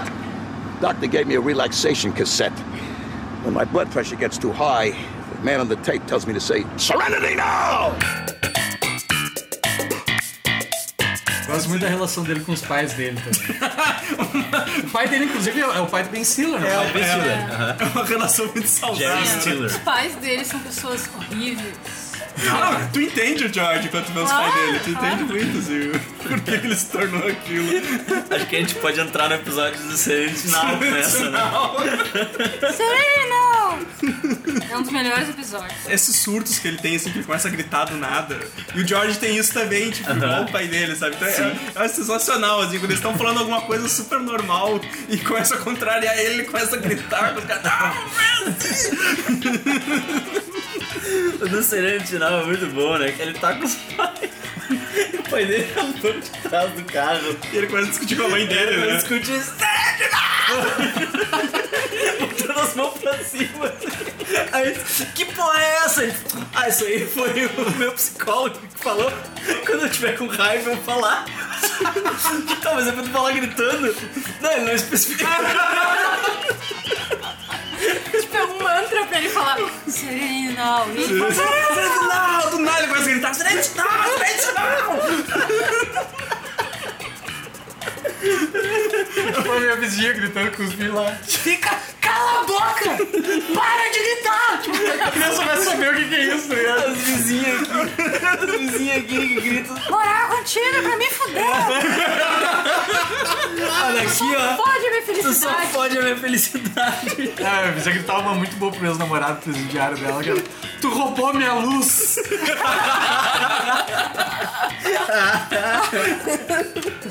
Aí o pai do George resolve que ele quer fazer uma empresa de vender computador. Aí eles, tu entende alguma coisa de computador? Ele diz, ah, porque Microsoft e IBM começaram na garagem. tá, tu entende alguma coisa de computador? Não, pra isso que eu tenho tu. O pai do George criou o Festivals, né, cara? O melhor feriado natalino. Como é que é o festival? Não tem árvore, é só um- uma barra de alumínio, sem adornos, porque aí é coisa. Polvense, sem A barra adornos. de alumínio sem barra adorno. sem adornos. Aí lá no jantar as pessoas têm que falar tudo que desagrada na outra pessoa. É tipo Natal, então? É. É isso que eu faço lá em casa, não sei. Eu sei que no final tem que ser uma disputa de forças. e o George odiava isso, porque tipo, ele sempre perdeu e tal. E, e- só que o Kramer se interessa, então ele, ele Óbvio convence. que o Kramer se interessa, é óbvio. Ele convence o pai do, do George a voltar com o Festivus, né? E nisso o George fica puto que ele recebeu um cartão de Natal, que na verdade não era presente nenhum, era uma doação que a pessoa fez no nome dele pra uma instituição de caridade, né? Aí o George fala, mas cara, isso é uma boa ideia. Aí ele faz vários cartões de. Ele cria uma empresa fictícia de caridade e ele sai distribuindo na empresa. E aí as pessoas dão um presente pra ele ele dá um cartão com a doação da pessoa. E aí tá ok, né? Daí depois o chefe dele, ah, George, a gente tem uma, uma cota aqui que é pra doar. A gente vai doar aqui nessa. A empresa essa que tu deu dos convites. Pode passar aí o endereço dela e coisa. E aí ele não tem como se explicar mais, porque o cara já tentou ir atrás, descobriu que não existia. Aí ele conta que é porque ele tinha uma outra religião. Então ele, pra não ser julgado, ele criou isso, porque as pessoas não aceitam muito bem a religião dele. E aí ele diz, não, que religião é essa dele? Já ouviu falar em festivals? Aí ele tem que levar o, o chefe dele pra ver o festivals pra poder convencer o chefe dele. Tem um episódio que ele tá ganhando seguro-desemprego, que pra ele poder continuar ganhando seguro-desemprego depois de não sei quantos meses, ele tem que provar que ele fez X entrevistas de emprego naquele mês. E aí ele mente que ele fez uma entrevista na Vandalay Industries. Que o Evandro tá usando a camiseta aqui. Exatamente. E aí ele dá o telefone do Jerry pro Jerry atender e falar que entrevistou ele. E ele falha miseravelmente. É, é a mesma que ele falou, que era o. Art Vandalay. É, que ela fazia exportação, só exportação não? Importação e exportação de quê? quê? Látex. De látex. Tem arte Vandalay, importa e exporta látex. Ah, tem um episódio também que ele compra o carro do John Voight. Pô, do Cadillac, cara, é muito bom. Ele acha que compra o carro do John Voight, mas John Voight é tipo J-O-N. Isso, E aquele isso. era John normal. Era de qualquer John Voight. Não era do John Voight. Tem um episódio que ele é contratado numa empresa porque acham que ele é deficiente físico. Nossa, cara, porque ele tava com o pé enfaixado, né? Isso, e aí quando descobrem que ele não é, o cara chama ele na sala e diz, olha só, a gente descobriu que tu tá mentindo. Tu não é deficiente físico. Tipo, o cara viu ele carregando um carrinho na rua, assim, em cima cabeça. É, é, o que, o que aconteceu foi que ele começou a ganhar privilégios por ser deficiente. Tu já foi deficiente Ele tinha alguma o vez? melhor banheiro. Ele tinha tinha- dificuldades. Ele tinha... ele tinha o melhor banheiro. Aí um dia o cara pega ele com a bengala na outra mão. E ele falou, eu sei o que tá acontecendo. Ele fala, desculpa, você não sei o que. Tu é deficiente das duas pernas, né? Dele, é realmente. E aí, tipo, ele começa a sacanear os colegas, porque ninguém zoa ele porque ele é deficiente, então ele começa a sacanear as pessoas. E aí ele aparece no, no- no apartamento do Jerry com aquelas motinhas de velho, assim. E eu lembro que ele fala alguma coisa assim, pô, tu vai pro inferno, mas tu vai a 20 por hora. É muito politicamente incorreto. Totalmente, assim, cara. E aí o cara vê, não sei porquê, não, lembro É como. porque ele se mete numa batida com outros velhinhos nessas, nessas motinhas. Ele começa a fugir deles na motinha, né? Em vez de ele sair correndo. E os velhos atrás dele acaba a bateria da motinha dele, ele não quer se fazer da motinha. Ele gruda ela debaixo do braço e sai correndo, Sai com a correndo. motinha. E aí o chefe O dele chefe vê. vê ele correndo. Aí o chefe dele chama e diz: Olha só, eu te vi correndo na rua, correndo com o carrinho na não é deficiente. Daí o cara diz: Ah, por contrato, isso aqui, tipo, ele tem um contrato. E o cara quer demitir ele, pede pra ele se demitir e tal, e ele, não, não, tu me contratou, eu. E aí eles fazem de tudo pra ele sair, ele não sai, ele se tranca na sala. Eles fecham a porta ele entra pelo ar-condicionado. Entra no ar-condicionado, tudo. Ah, se me querem me demitir, que entrem ali na sala, então. E ele não aceita, não aceita. Como é que não rolou um spin-off, né? Constanza. Costanza. seria, seria sério. Costanza. Quando ele conseguiu o trampo no Yankees, que era o sonho dele trabalhar no Yankees, e é aquele episódio também que é muito bom, que, ele, que é o The Opposite, que ele começa a fazer tudo ao contrário do que ele faria. Ah, sim. Que ele Que se- é- o raciocínio é, ah, se tudo que eu faço dá, Dá- merda, dá merda. então eu tenho que fazer o contrário do meu instinto. Aí ele diz que uma mulher olhou pra ele na.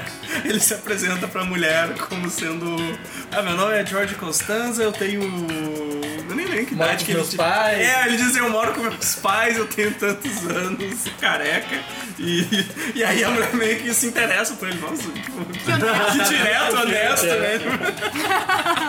Aí a mulher convida ele pra subir depois que ele sai. Ele, não, não, não, não, não vamos agora. Ele, nossa, quem é você? Eu sou o oposto de qualquer pessoa que você conheceu. e é nisso que ele consegue emprego no Yankees, que ele vai na entrevista e ele começa a falar o quanto. O contrário de tudo que ele falaria. Quanto ele é, ele é escroto no trabalho e o chefão lá, que é o Larry David, a- achou foda e contratou ele. Save the whale, George. For me. So I started to walk into the water. I won't lie to you, boys. I was terrified. I pressed on.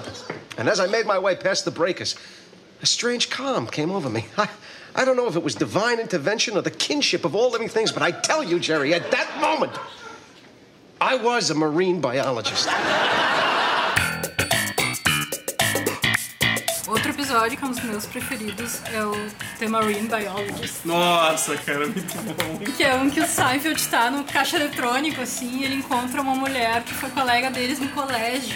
E ela aí- pergunta pelo George. Isso, ela pergunta, ah, e o George, e aí, o que, que ele tá fazendo e tal, porque o George era um largado, assim, ela, ah, ele chegou a algum lugar na vida. Daí ele diz assim, ah, sim, na verdade ele é, ele é um biólogo marinho. E a mulher, ai, sério? E ele, sim. Aí ele vai lá e conta pro George, ah, encontrei a fulana.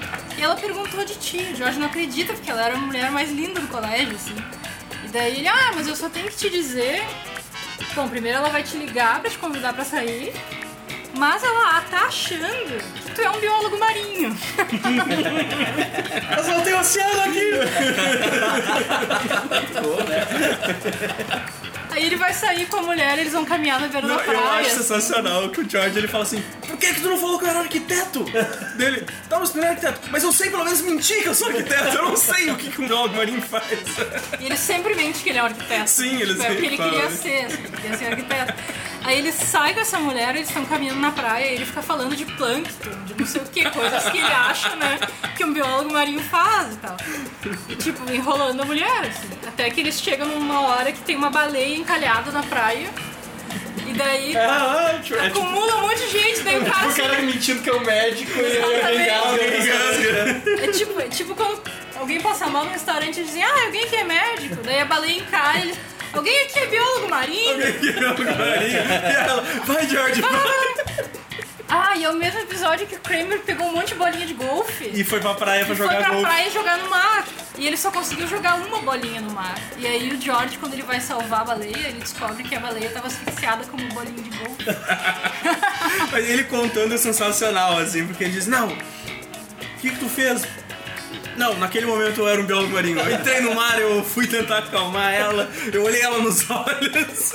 Aí ele disse que bateu uma onda, tirou ele pra cima dela, ele conseguiu enfiar a mão no, no negócio e negócio lá e tirou dele, tirou isso aqui, daí tira do casaco e mostra uma bolinha de golfe do creme. Como vários episódios, tudo se liga no final. É. You know, since you agreed to wear the puffy shirt on the Today Show, she's getting all these orders from boutiques and department stores. I agreed to wear this? Yeah, yeah. You mean she was asking me to wear this ridiculous shirt on national TV and I said yes? Yes, yes, you said it. This pirate trend that she's come up with, Jerry, this this is going to be the new look for the 90s. You're going to be the first pirate. Well, I don't want to be a pirate. Tem outro outro que é um dos meus preferidos, que é o The Puffy Shirt. Ah, sim. Que tem uma mulher que tá saindo com o Kramer, que ela fala muito baixinho. Ela é uma low talker, ela Vocês fala. viram que agora tem uma mania no YouTube, né, disso? Não lembro qual é o nome. Tem um nome pra isso. É mesmo? São as pessoas que Por que, meu Deus? E as pessoas, tipo, ah, já, três pessoas já me indicaram, assim, tipo, ah, tu não consegue dormir, vai ouvir assim. Tipo, não, eu vou ficar mais irritado, tá ligado? Vou vou aumentar todo o volume e não vou conseguir ouvir essa porcaria. Aí ela fala muito baixinho e eles não conseguem entender o que, que ela fala, né? Eles estão jantando no restaurante, tipo, o Jerry a Elaine. O Kramer e essa E mulher. E a mulher falando muito baixinho e eles não entendem o que ela fala. Daí uma hora o Kramer vai no banheiro, né? É, e ela começa a falar com eles e eles, tipo, que, que, não estão entendendo o que ela fala, né? Aí eles resolvem só dizer, aham, não, yeah, Sim, yeah, sure. yeah, sure, yeah. Aí tá, né, beleza, acabou a janta e tal. Chega o Kramer no outro dia na casa do Jerry com uma camisa, assim, dentro de uma daqueles case de camisa, assim? Um, um cabide e tal. Uma camisa cheia de babado, toda fofinha, assim. Ah, que tu- o negócio da fulana tá indo muito bem desde que tu concordou usar a camisa dela no Today Show. Eu concordei Show. Sim, quando eu fui no banheiro, ela, ela pediu e tu, tu disse que sim. É, tu vê, né? Escuto o que ela fala, né? Ele teve que usar a camisa, né? Tipo uma camisa de pirata. Assim. Não, porque vai voltar agora. A moda do pirata vai voltar, vai voltar. Vai parecendo o Renato Russo no programa. Cara, é uma camisa de pirata, cheia de babado, assim, E toda. esse é o mesmo episódio que o George vira dublê de mãos. Isso, modelo de mão. Ele tá no restaurante e aí ele, tipo, sem querer, ele bate numa mulher, esbarra numa mulher e a bolsa dela cai e ele vai ajudar ela e daí ela olha pras mãos dele e ela diz assim. "Ah, Que mãos lindas que tu tem! Ela dá um cartão e diz, ai, me liga. Daí ele começa a virar um modelo de mãos. E ele ganha muito dinheiro sendo modelo de mãos. Daí a, a mulher que trabalha com ele quer Convida sair ele pra com sair. ele, porque as mãos dele são lindas. Daí ele anda na rua com umas luvas de fogo. tipo, pra cuidar das mãos. E aí ele voltou a morar com os pais. Começa o episódio ele voltando a morar com os pais, né? Tipo, ele puto, assim, porque ele não teve grana pra pagar o aluguel Sim, e tal. sim. E aí resolveu voltar a morar com os pais. E aí o Jerry disse, não, mas eu te empresto a grana aluguel. Ele disse, não, não. Pedir pre- dinheiro emprestado pros amigos é a mesma coisa que fazer sexo. Muda a amizade. Destrói a amizade. Aí ele volta com os pais e tal. E aí tem uma hora que ele. Daí ele vira modelo de mão e ele tá com um algodão entre cada dedo, assim, fazendo as unhas. É muito engraçado, cara. Não, e aí no show de noite que tá o Seinfeld com a camisa, assim, e o Kramer tava passando a camisa pra ele e deixou o ferro ligado cima do negócio, e aí o George tropeça e cai e pega com as mãos no ferro. queima as mãos. E acabou a carreira dele de mão. Ah, muito bom, cara. Muito bom.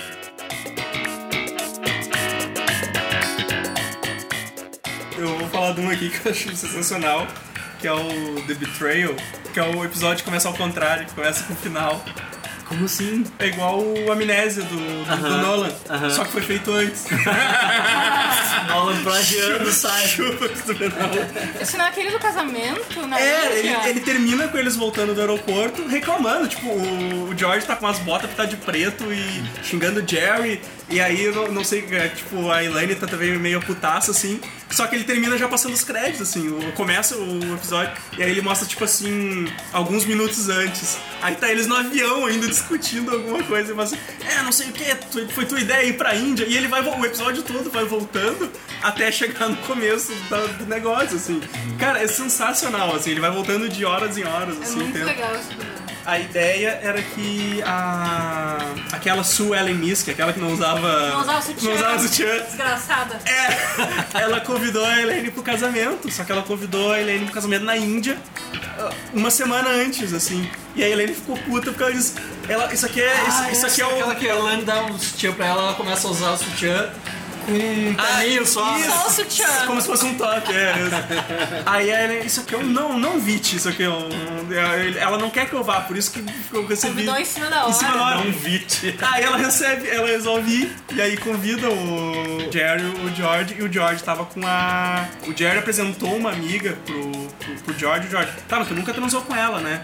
Não, não, a gente era super amigo, a gente não tinha aquelas pausas ah, entre uma conversa e outra pra pessoa pensar em sexo, o que tá. Tipo, aí nunca tinha rolado, só que daí naquele dia ele tava, quando ele tava falando do George pra ela, rolou, assim, os dois pararam de falar e se pegaram. e aí o, o Jerry acabou contando pra Elaine. E aí eles foram pro casamento lá, e aí, no- e aí a Elaine tinha dormido com o noivo da Sueli Misk uns Ah, tempos atrás, assim. Então rola toda essa treta, assim. Só que o, o- é um episódio normal, só que o genial foi que ele começa de trás pra É. frente, assim. O episódio começa com o Kramer ah, abraçando um cara, ah, tamo, tamo de bem agora. Aí tu vai ver, sei lá, no começo do episódio o cara tava desejando a morte dele, assim. ele estragou um bagulho pro cara, assim. E ele vai voltando, assim, é, é muito bom que quando, quando chega no começo, tá? Explica tudo, assim, quando vê o final do episódio, né? Aí ele volta uns anos antes. Aí aparece, tipo, um apartamento do, do Jerry vazio. E ele com umas caixas se mudando. E aí o. Aí bate na porta dele e ele, ele, não, ele se fecha com o Kramer, né? Ah, eu sou o vizinho aqui da frente, aqui e tal, tudo bem. aí, aí ele, ah, oi, tudo bem, não sei o quê. Aí eu não sei se ele, o Kramer pergunta se ele tem alguma coisa, assim, eu não sei o que. Aí ele. Aí o Jerry fala, ah, tá, tá ali, pode pegar, não sei o que, tá, tá ali naquele canto ali. Eu vou pedir uma pizza, você. A casa é você quer?" sua. É, ele, aí ele fala assim: Não, não, a casa, é- tu, tu é meu vizinho aqui, a casa é sua, o que é meu é teu. E o Kramer vai pra ele. Verdade isso? Ah, cara, o Kramer é, o Kramer é genial, meu. O Kramer é demais. Here's to David Putty for helping me install a much needed and much appreciated garbage disposal in my bathtub. Ah. yeah. You have a garbage disposal in your bathtub? Oh, yeah, and I use it all the time. Yeah, I made this whole meal in there. This food was in the shower with you? Mm-hmm. I prepared it as I bathed.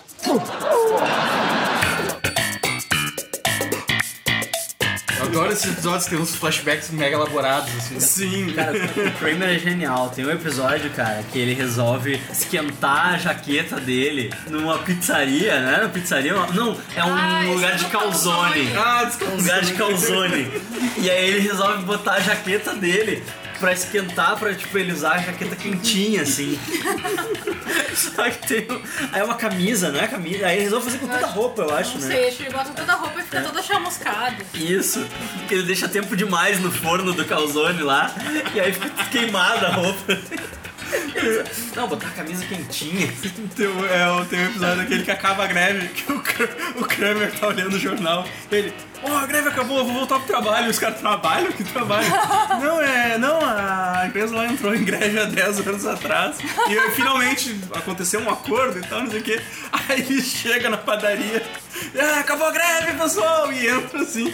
E, já, e daí o cara, quem é você? Não sei o quê. Não, eu, era, eu trabalhava aqui por causa da greve, não sei o quê. Cadê o resto do pessoal? Aí o cara, arrumaram empregos, né? Porque, tipo, como é que ele paga pelo AP dele, né? É muito bom, né?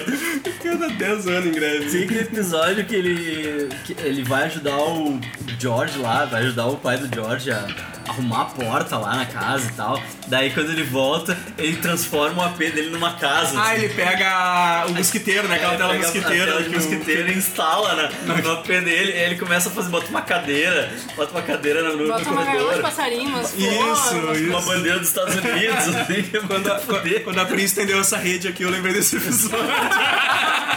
Eles, eles dizem, não, daqui a pouco vai rolar um churrasco. Aí tu vê tá ele com aquela churrasqueira redondinha assim no corredor. Isso. assim.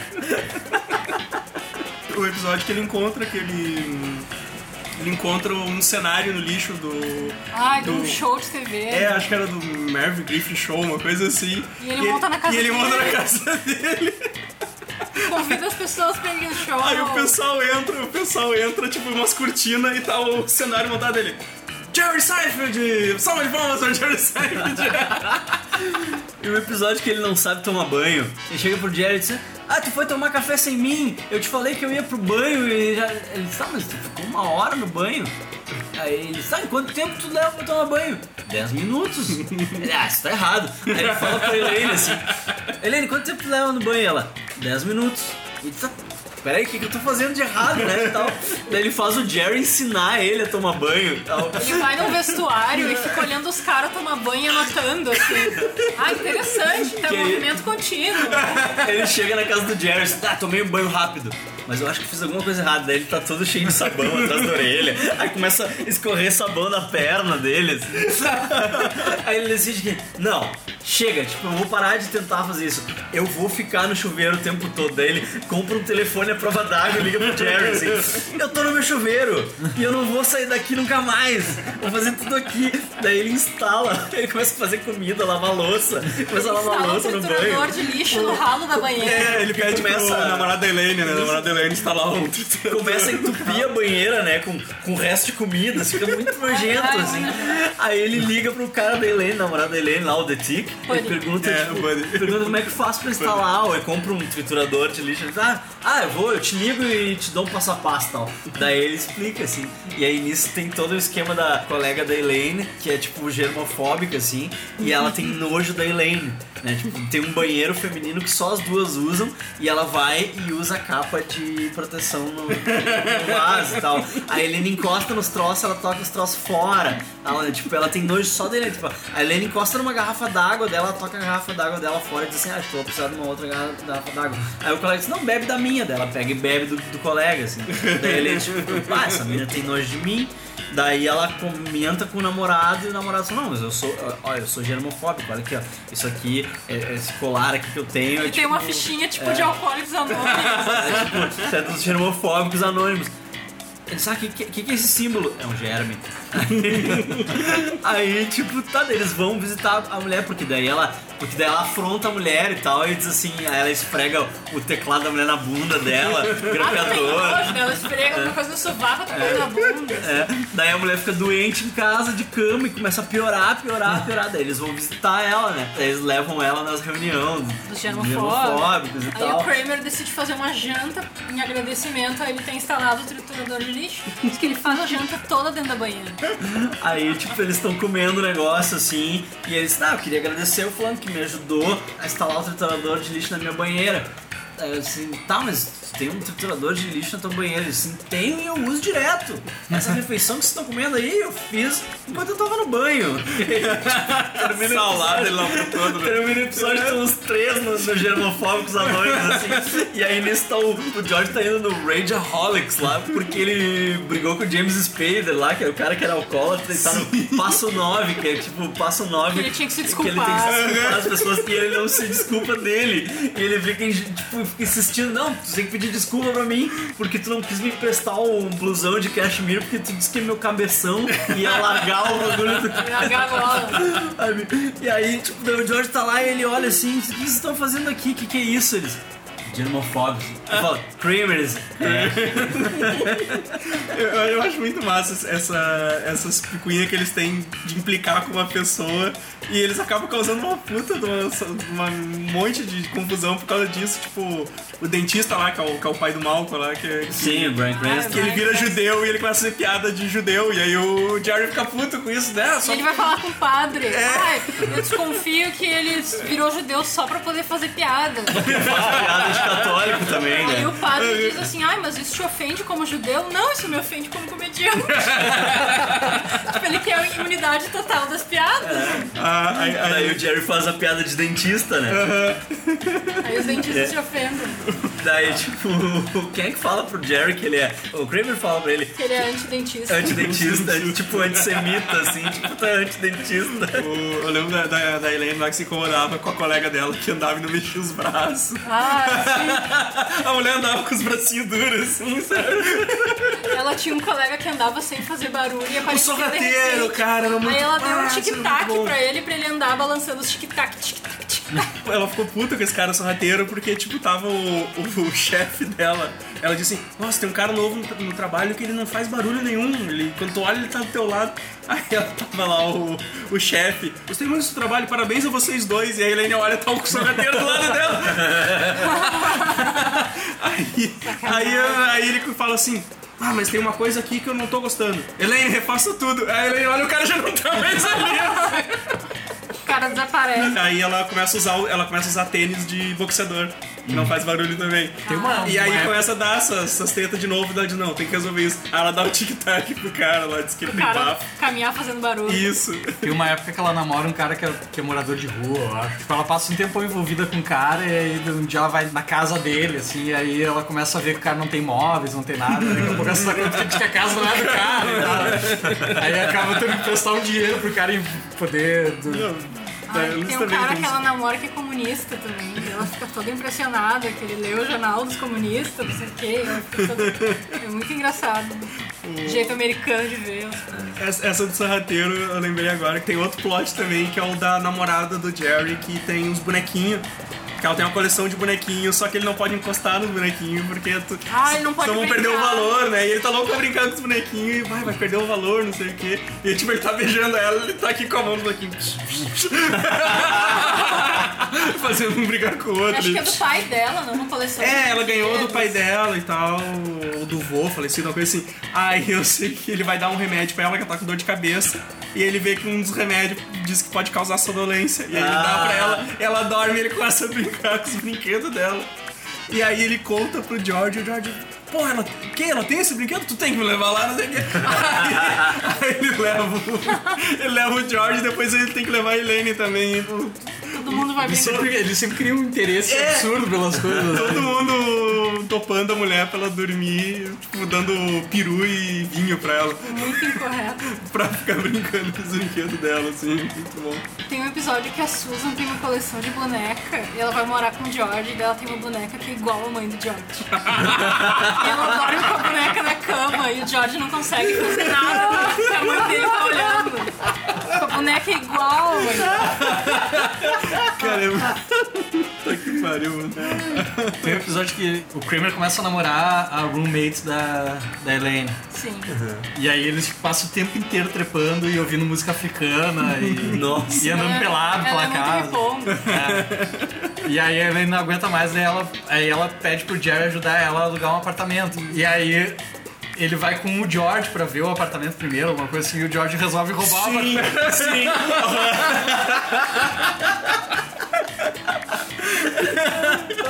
Tipo, eles são um pau no cu entre eles também. Isso é muito bom, cara. muito sacaneiam entre demais, eles, assim.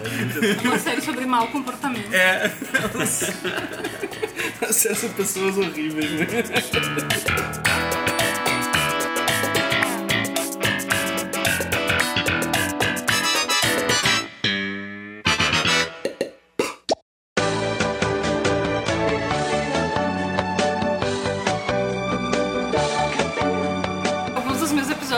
Preferidos do Kramer é os que ele chama aquele advogado. Sim. Aquele Picareta advogado aquele. muito picareta, assim. E aí tem um episódio que ele quer ir no cinema, mas ele quer entrar com um café com leite. E aí ele compra o café com leite numa, numa loja que, sei lá, tipo uma Starbucks, mas não lembro o nome. E daí, como não pode entrar no cinema com coisa de fora, ele enfia dentro da calça. E aí, quando ele vai sentar, ele se queima. E aí ele procura o advogado pra processar a loja porque o café tava muito quente. Darwin Awards, tá ligado? E aí ele ganha café grátis pra vida inteira. Eu acho engraçado que o Kramer nunca tem um problema dele. Ele sempre cria um problema pros outros. O que ele vai fazer a aposta do jogo de basquete lá. Daí o, o George tá saindo com aquela mulher que ele quer que vá no baile do trabalho com ele, né? Ah, Ah, que ela tem que girar, né? na Isso, entrada. que a mulher comprou um vestido tem sem. que falar desse episódio. Tem um vestido com, a- com as costas. Como é que chama? Backless. É, vestido backless. Decotado nas costas. E ele quer fazer uma entrada triunfal no baile com a Que mulher. ela gire, assim. Que ela dá uma voltinha aparece as costas. Porque ele nunca teve uma entrada triunfal em nada na vida, assim. Daí, daí, tipo, tá, daí ele tá saindo com essa guria e a guria chega pra ele e diz assim: George, a gente tem que conversar. Aí ele pega e fala pra ela que ele tá sem refri e ele sai. Sai, ele tá na casa dele.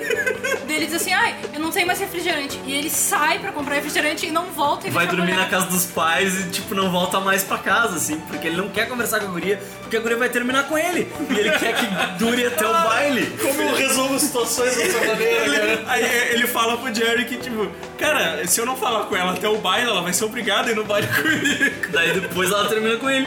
E ela consegue uns ingressos de basquete pro Kramer, né? Os ingressos que, tipo, ah, courtside, assim, tipo, sentado na, na- do lado da quadra ali e tal. E aí ele tem um cara que é um book, assim, que faz aposta e tal. E, tipo, é o pior book do mundo, assim. O cara é muito cagalhão, tá ligado? E aí. O cara não tem dinheiro pra pagar ele. Ele É, ganha aposta e o cara não tem dinheiro pra pagar. daí, ah, tipo- ele faz uma aposta no nome do Jerry, é É isso? isso, e aí ele aposta no nome do Jerry, porque ele é viciado em, em gamble, né? Ele é viciado em aposta. Não, não, Jerry, eu tenho um problema, eu fiz, eu fiz aposta no teu nome É, porque eu não posso dez pensar. pra Posso um. apostar, mas tu É, pode? 10 pra 1, tu tem que pagar ali o fulano e tal. Aí. E o time de basquete que, que ele apostou ganha, né? Ele só tu ganhou, tu ganhou mil dólares aí, tu tem que pegar com o cara. Daí o cara diz, pá, Jerry, eu não tenho dinheiro pra te pagar. Esse vai ser o pior book do mundo. Como é que tu faz uma aposta e não tem dinheiro? E o, o cara é muito cagalhão, tá ligado? O cara é muito cagalhão.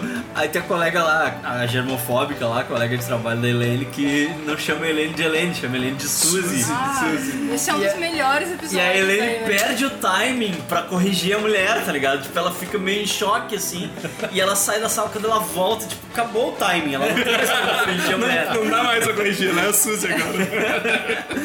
Aí isso que ela xinga a mulher, porque a mulher chama ela de Suzy. Não, não, é que a mulher começa a falar mal da Elaine. Isso. Aí a mulher começa, Suzy, olha só, é- é essa circular que essa tal de Elaine mandou aqui, essa mulher é maluca, daí começa a xingar ela e a Elaine começa a tentar defender ela mesma, assim. Esse é um episódio muito bom porque é um exemplo de como uma situação que acontece com todo mundo, que é tipo, ah, alguém errar teu nome. Uma vez eu fui entrevistar uma mulher e ela tinha certeza que meu nome era Cristina, mas eu tinha escrito um e-mail pra ela como Priscila, então ela achava que tinha duas pessoas. Uhum. Ela achava que tinha a Cristina e a Priscila. E com a Helene aconteceu isso. E tipo, só que nesse caso foi uma situação que foi levada ao absurdo, porque aí o chefe dela fica sabendo que a mulher não gosta da, Da Elaine. da Elaine, e daí o chefe dela diz: Não, eu quero conversar com a Elaine, com a Suzy e com a outra fulana. É porque daí quando ela falou mal da Helene, a, a Helene xingou ela, né? Daí tipo, ah, fulana reclamou que a Suzy xingou ela porque ela não gosta da Helene. Então eu quero falar com as- vocês três. Pá, daí vai a Helene, vai a mulher e tem uma cadeira vazia, assim. daí a Helene dá muita volta assim. Não, não vamos citar nomes. Não, não, não só não vamos apontar dedos. Ela, eu, você. Eu acho que esse é um problema pra ser resolvido entre Suzy e Helene. Suzy e Helene, aqui, tu é parte do problema? Sim, tu é parte do problema. Mas eu acho que isso não tem que te meter, quem tem que resolver aqui tal, assim. Aí eles, ah, então vamos almoçar nós três, o chefe assim, gostei, vamos almoçar nós três lá. Quê? Quê? Já tô indo, já tô indo. E vaza assim. E o chefe ela é demais. Ela é muito boa. Mas aí o chefe começa a querer passar trabalho pra Suzy. E a Suzy não existe. Cara, Então, o que, que o Jerry fala pra ela? Olha só, tu tem que acabar com a Suzy, tipo, tu tem que matar a Suzy. Só a que Suzy tem que nisso- desaparecer. Só que nisso, o Book, aquele cagalhão, resolve arrumar o porta-mala do carro do Jerry que tava estragado. Porque, tipo, ele vai falar com o Jerry e dizer, ó, bah, eu não tenho dinheiro pra te dar, não sei o quê. E o Jerry tá lá no carro tentando fechar o porta-mala, assim. Ah, esse porta-mala funciona. Ah, eu vou arrumar o porta-mala pra ti, eu vou arrumar pra ti, não sei o quê. E o Jerry, pá, fecha o porta-mala nos dedão do cara. E aí, o que, que fica parecendo, né? Que o Jerry, tipo, bato, não tem dinheiro pra me pagar, eu vou, vou, ó, vou fazer contigo. Vou quebrar teus dedos. E aí o cara tá morrendo de medo do Jerry. E o cara, tipo, ah, vou arrumar, vou arrumar, não sei o que. Daí ele vai lá e aí o, o Kramer vai sair de carro, o carro do Kramer tá na frente do carro do Jerry e ele dá uma ré. E aí, tipo, empurra o carro do Jerry e o cara cai, o Book cai dentro do porta-mala do carro do Jerry. e o porta-mala fecha de verdade. E o cara fica preso lá. E ele fica muito tempo preso lá, ele não consegue, tipo, ninguém escuta ele. Daí o Jerry tá falando isso pra Elaine dentro do carro e o cara no porta-mala ouvindo. E o Jerry diz: Não, tu tem que matar a Suzy, tu tem que fazer ela. des- Não, tem que fazer ela desaparecer. E ele fica muito cagado, assim, com medo do Jerry. Tipo, "Bah, esse cara é muito perigoso. E é foda que daí eles matam a Suzy. Ela vai lá contar que a Suzy se fazem- suicidou, né, pro Peterman, né? Isso, eles fazem um velório. Aí eles Suzy. vão fazer o velório que o Peter vai discursar e ele começa. É, Suzy era uma ótima empregada, não sei o quê. Eu lembro de uma vez que ficou eu e ela sozinhos no, na- no trabalho. Nós nos rendemos e, e- e transamos loucamente. E o Jerry dizendo pra colega de xenofóbica: Mas já peguei as duas.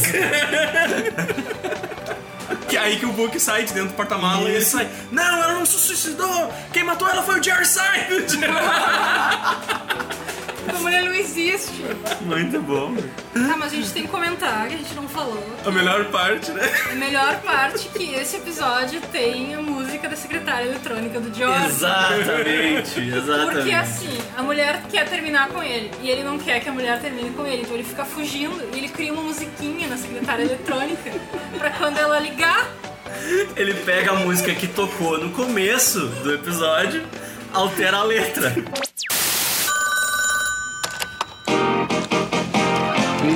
It or not, George isn't at home. Please leave a message at the beep. I must be out or I pick up the phone. Where could I be? Believe it or not, I'm not home. Isn't at home. A message.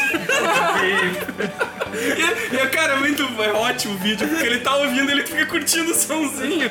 Sim, tipo, aí que ele não quer que a mina termine com ele, então daí ele, ele não atende mais o telefone, ele deixa tocar a musiquinha, aí quando vai a secretária, daí o, o Jerry assim, tá, eu sei que tu não tá atendendo porque tu tá selecionando tu- tuas chamadas pra evitar a fulana. Olha, ele, aí ele atende, não, eu tô aqui, eu tô em E casa. aí cai outra ligação dele. Peraí, Jared, outra ligação. Aí ele bota no gancho, tem que tocar toda a música de novo. e aí que tem aquela fala onde ele está. E, ele, e o George faz um dá de ombrinho assim. Muito engraçado. E aí é a mulher ligando pra ele, né? George, é dela, que mensagem estúpida. E ela, eu preciso falar contigo, onde é que tu tá? Não sei o que, me liga, eu tô aqui no trabalho. Aí ela desliga e ele pega e liga pra casa dela e deixa a mensagem. Ah, tu não tá em casa? Ah, que pena. Eu, eu, Devia ter ligado pro escritório. Devia ligar no escritório. Isso aí. Mas o mais engraçado é que tipo, ele queria tanto que a mulher fizesse a entrada triunfal com um vestido que não mostra as costas Ah, e tal. isso é genial. E aí no final vai o Kramer com ele no baile e eles estão brigando Eles na entrada do Você baile. não quer que o Kramer entre no baile, né? O que tu, tá fazendo aqui? Não vai. Não, não, eu vou, vou contigo, vou contigo. É que eles fazem uma relação, tipo, quando o Kramer tava trabalhando ele começa a discutir com o Jerry como se ele fosse casado, ele começa a fazer isso com o George, né? Porque ele fala pro George que ele quer reatar, ele começa a falar com o Kramer como se Sim, porque o Kramer juntos. vai na casa da guria pedir mais ingresso. Né? Porque, tipo, ah, ele curtiu o jogo, é, eu quero, não consegue mais ingresso. Daí a guria diz, tá, então eu tenho que falar contigo. Porque eu preciso falar com o George. Daí ela manda mensagem, ela termina com o George pelo Kramer. É. Ah, e aí, tipo, o Kramer passa a mensagem assim. O Kramer leva o George pra jantar, pra terminar com ele. Ele leva no restaurante que é o restaurante que. Se o Kramer vai fazer, ele vai fazer direito, né? E é o restaurante que todo mundo termina os namoros, assim. Que é o tipo um restaurante italiano lá que todo mundo termina os namoros. Aí tu tem as outras mesas na volta, assim, que eles estão sentados fazendo pedido e tem as mulheres chorando, assim, que tu tá terminando e, tipo, daí o Kramer termina com o George pela mulher tal. E aí o. Tem aquele momento na casa do Jerry Isso. que o George tá lá, daí chega o Kramer, daí os dois se olham assim, e aí, tu tá bem? ah, tu tá bonito. Ah, tu também, tipo, aquela coisa típica do casal que terminou, assim. Daí ele vai e pede uma segunda chance pro Kramer, assim, e aí o Kramer, não, vou falar com ela. Daí ele fala com ela e ela não aceita. Não, Não, ele diz que, que dá a chance. é, não é isso, ele já dá como certo, assim. Daí ele chega lá na casa da guria e diz, We're taking him back. Tipo, a gente vai. Aí ela, não, não. Aí, tipo, aí por isso que o Kramer chega na festa, né? Chega no baile e diz, não, eu vou contigo. Tá, mas e cadê a fulana? Não, ela não te aceitou. Eu falei com ela, mas ela não aceitou, então vou eu. Vou eu. Aí eles começam a brigar e rasga as costas do terno do Kramer. E ele entra, ele entra girando com as costas abertas. assim. Aí o chefe do George olha. Que entrada! Eu vi um vídeo no YouTube esses dias que era um- talk show que tava o, George, né, o Jason Alexander, e tava a Cat Dennings, né? E aí ela tava contando no, pro, pro cara do talk show que o, esse foi o toque da secretária da eletrônica dela por muitos anos. A música essa do George, né? E o, o Jason Alexander perguntou, tá, mas, mas, mas tu chegou a mudar o nome? Não, não, tava com o George mesmo. e, tipo, é, as pessoas deveriam ficar confusas, não sei o quê. Aí eles fizeram a proposta pro Jason Alexander gravar Aí ele gravou na hora, assim, eles começaram a tocar a musiquinha e ele ficou ali, Believe it or not, dele, Cat, não. Ele gravou com o nome dela, assim, usando o celular dela. Ah, muito bom. So you think you're sponge worthy? Yes, I think I'm sponge worthy. I think I'm very sponge worthy. Run down your case for me again. Well, we've gone out several times. We obviously have a good rapport. Um, I own a very profitable electronics distributing firm. I eat well. I exercise. Blood tests, immaculate. And if I can speak frankly, I'm actually quite good at it. You gonna do something about your sideburns? Yeah, I told you. I, I'm, I'm gonna trim my sideburns. And the bathroom in your apartment? Cleaned it this morning. Uh huh. The sink, the tub, everything got cleaned? Everything. Yeah. Uh-huh. It's spotless. All right, let's go.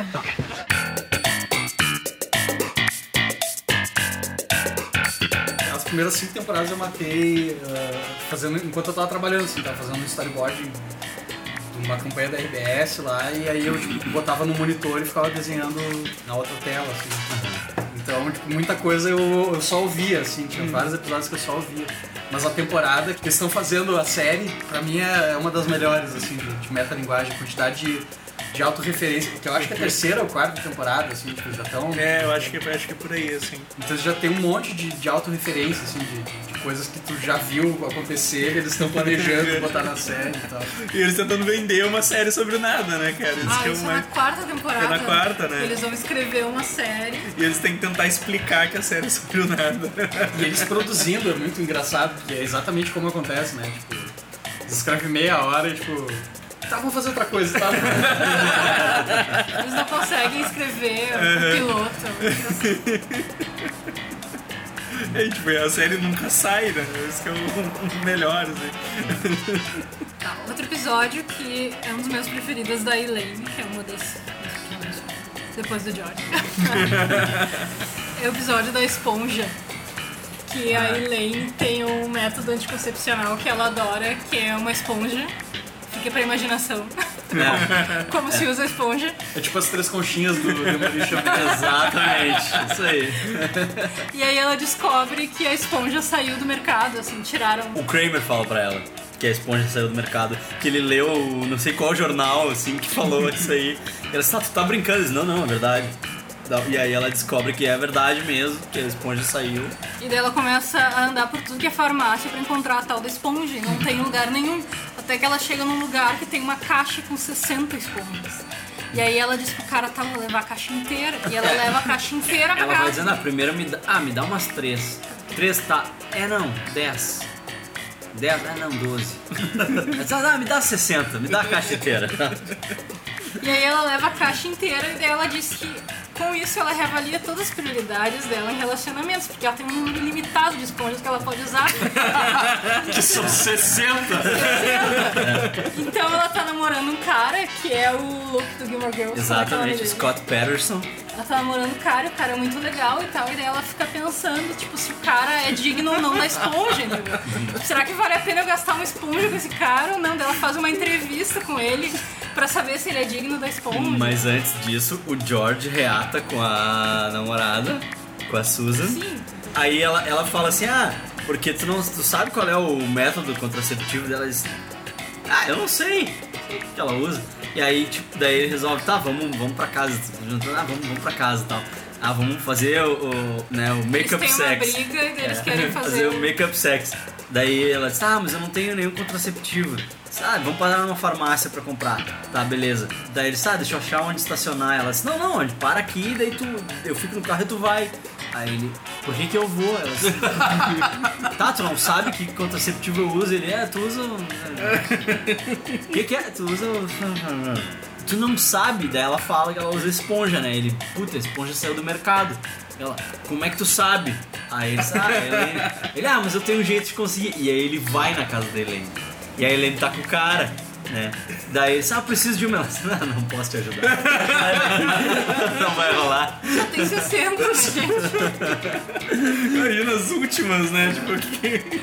E aí que ela faz a entrevista. Não, antes daí ela vai pegar a esponja no banheiro, daí ela decide. Bah, não. Daí ela manda o cara embora. assim. e depois ela faz entrevista com o cara, né? Tipo, daí ela faz um monte de pergunta pro cara pra definir se ele é sponge worthy.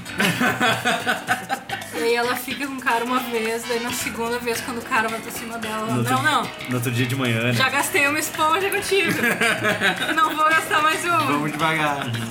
E isso o Jerry tá saindo com uma guria, que a guria é muito boa, assim. A guria é uma pessoa muito boa. Ela faz filantropia e ela é toda, tipo, daí ela Ela é trabalha na. voluntária num lugar que faz sopa pros Isso. mendigos. Daí eles vão jantar, ela pega as sobras pra levar pra esse lugar, pra usar na sopa, não sei o que, tal. Daí ele, daí ele eu admiro ela demais. Eu não consigo fazer sexo com uma pessoa que eu admiro tanto, entendeu? Tipo, Cadê a depravação? Ele começa a sentir mal porque a mulher é muito boa. Não, é, o- E aí os ele- motivos, né, que ele tem pra... Motivos idiotas. Ele vai na casa dela e ele abre o armário, não sei porquê, ele abre Ela o pede pra ele armário. pegar uma toalha no armário, daí ele abre o Ele abre o armário. armário e tem caixas e caixas da esponja. muitas caixas da esponja, assim. Daí ele olha assim, e ele tava falando, ele ia terminar com ela, ele vai na casa dela pra terminar. E ele começa falando assim, ah, tu é uma pessoa muito boa, tal, né? Tu é uma pessoa muito boa. Ela, ah, só um pouquinho, tem que ir no banheiro, não sei o quê. Aí ela, só pega uma toalha pra mim. Daí ele vê um monte de caixa e diz, nossa, ela é depravada. Daí ele fecha o armário assim, o que tu tava falando mesmo? Ele, não, não, não é nada, não é nada. Só que eu digo que eu uso calça 31, mas na verdade eu uso calça 32 e eu raspo dois e boto um. So you're still master of your domain? Yes. Yes, I am. master of my domain.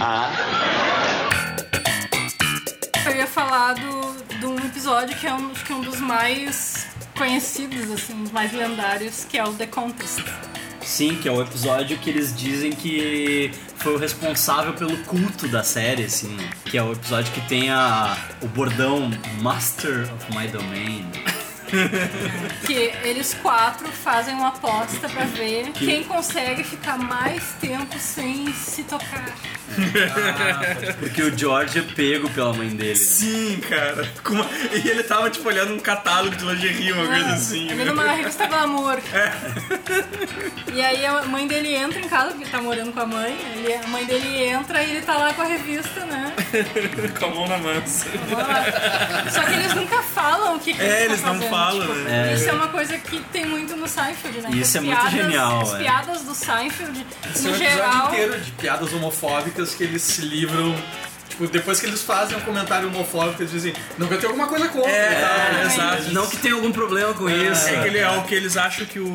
Eu não lembro se o. Jerry e o George são gays. São, né? são um casal, né? É Isso. uma jornalista que vai entrevistar e acha que eles são um casal. Que é a. Paula Marshall, né? Aquela atriz que ah, dizem que ela estraga todos os seriados que ela participa, tá ligado? todos os seriados que ela participa são cancelados. Puta merda. Ela é tipo o The Reaper da E aí tá, daí eles resolvem fazer uma aposta, né? Tipo, pra ver quem fica mais tempo sem fazer, né? A troça. Daí cada um vai casar um valor, assim, acho que é, sei lá, 150 É dólares. 100 dólares pra cada um, e Isso. daí a Elaine diz que quer entrar. Daí quando ela diz que quer entrar, eles não, mas pra mulher não vale. Lá, mas por que pra mulher não vale? É porque pra mulher é mais fácil, sem pagar mais. É. Aí ela bota 150. Isso aí, é. mais fácil ficar Sim. sem É, fazer. dizem eles, Sim. né? E aí. Que ai, homem precisa fazer toda hora e mulher não. É, na lógica deles, daí fazer um. Era nos anos 90. É. Já era muito tipo, uma mulher numa série falar que faz. Falar né? sobre isso, né? Então, tipo, nessa época já era. Na E verdade. cada um tem uma coisa que tá tentando muito eles a fazer. Tipo, o Isso. Jerry tá namorando uma virgem. Ah, e a história da virgem é muito boa. Calma, o Jerry tá namorando uma virgem. O Kramer tem a mulher pelada. Tem um apartamento que tem uma mulher que fica andando pelada pela casa, tipo, o dia inteiro, assim. E aí o Kramer fica olhando pra aquela mulher pelada. Daí ele olha a mulher pelada, daí ele pega e sai assim, vai pro apartamento dele, aí quando vê ele volta e casa a grana assim. Eu saio. Três minutos depois. E aí. A Elaine tem o. Na academia que ela tá fazendo, na aula de aeróbica, o tem, John um, John. tem um John Kennedy Jr. É, na John aula John. de aeróbica, fazendo aeróbica com ela e convidando ela pra sair. É, daí o John John faz amizade com ela e convida ela pra sair. Daí ela chega e casa a grana assim. Ó. Tchau. Tô fora. Mas eu, eu não consigo lembrar o que, que o George tinha. Não, o George ganha? Não, mas ele tinha alguma coisa tentando ele também. Não, a mãe do George foi parar no hospital porque quando ela Isso, entrou no bom. quarto e viu ele fazendo. Ah, ela tem um Ela, treco. ela cai e tem um treco e vai pro hospital. E aí ele vai pro hospital visitar ela e no- do lado tem uma mulher que todo dia às seis e meia chega uma enfermeira pra dar banho de esponja nela. E a enfermeira é gata e a mulher, pela silhueta, porque daí tem um Só pano. parece uma silhueta. Tem um pano dividindo os dois leitos, assim. E aí, pela silhueta, a mulher parece ser bonita também. E então, tipo, é uma mulher bonita dando banho numa mulher bonita. E é todos os dias às 6 horas. Daí o George começa a ir todos os dias visitar a mãe dele. E aí a mãe dele assim, então busca um sanduíche pra mim lá. Ele, não, não, calma, mãe. Tá muito cedo. Calma. Aí, a guria chega, tá na hora do teu banho. Tem, tem um episódio que o George para de fazer sexo e ele começa a ficar inteligente. Isso. Cara, é muito bom esse episódio. Que toda a energia que ele descobriu que ele gastava com o sexo, ele tá gastando em outras coisas. É, então, não, tô, tô lendo, não sei o quê. Tô lendo, tô fazendo várias coisas. Ele fala em espanhol, garçonete. Não, onde é que aprendeu isso? Ah, eu tava lendo. Isso é outra coisa que os bizarros fazem, né? Eles É. leem, né? Ah, que eles leem. A gente lê também. Livros. Ah, Ah, a gente tem que ir pra biblioteca. Ai, pra quê? Pra ler? Pra ler.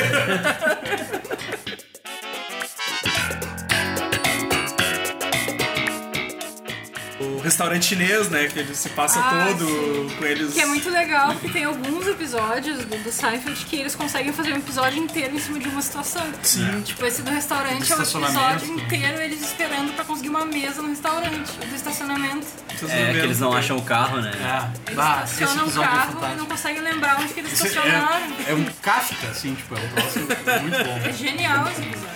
Que cada um tem um, tipo, o Kramer tá carregando o ar-condicionado. ar-condicionado, e- é, e ele que tá meio que liderando a galera, porque ele tem certeza que ele sempre sabe onde tá o carro. O Jerry, ele tá com vontade de ir no banheiro, assim, Ai. e daí ele, ele, e o Kramer começa a querer que ele fizesse na, na ali mesmo, assim. E a Elaine tá pilar, com o, o- um peixinho dourado na bolsa. Isso também, ela tava com o Aí peixinho eu lembro que um dourado. deles faz xixi no, no estacionamento daí Eles é vão É por um, é isso. tipo um filme de terror, assim, meu, muito engraçado. É muito bom. Aí o o Jerry é preso porque faz xixi num cantinho lá, aparece um segurança, prende ele. Daí ele inventa uma mentira, e aí o, o, o George é preso pelo mesmo motivo e conta a mesma mentira. assim. É bom teve aquele negócio também que rolou que no final do episódio era pra eles ter tudo entrado no carro, ligado e ir embora. E aí, só que daí o carro não pegou. E aí eles começaram a rir, e aí foi assim que o episódio foi pro ar, assim, com, com eles ligando e o carro, o carro falhando e eles dando risada, assim, no final. É, eu lembro que no final o carro não pega.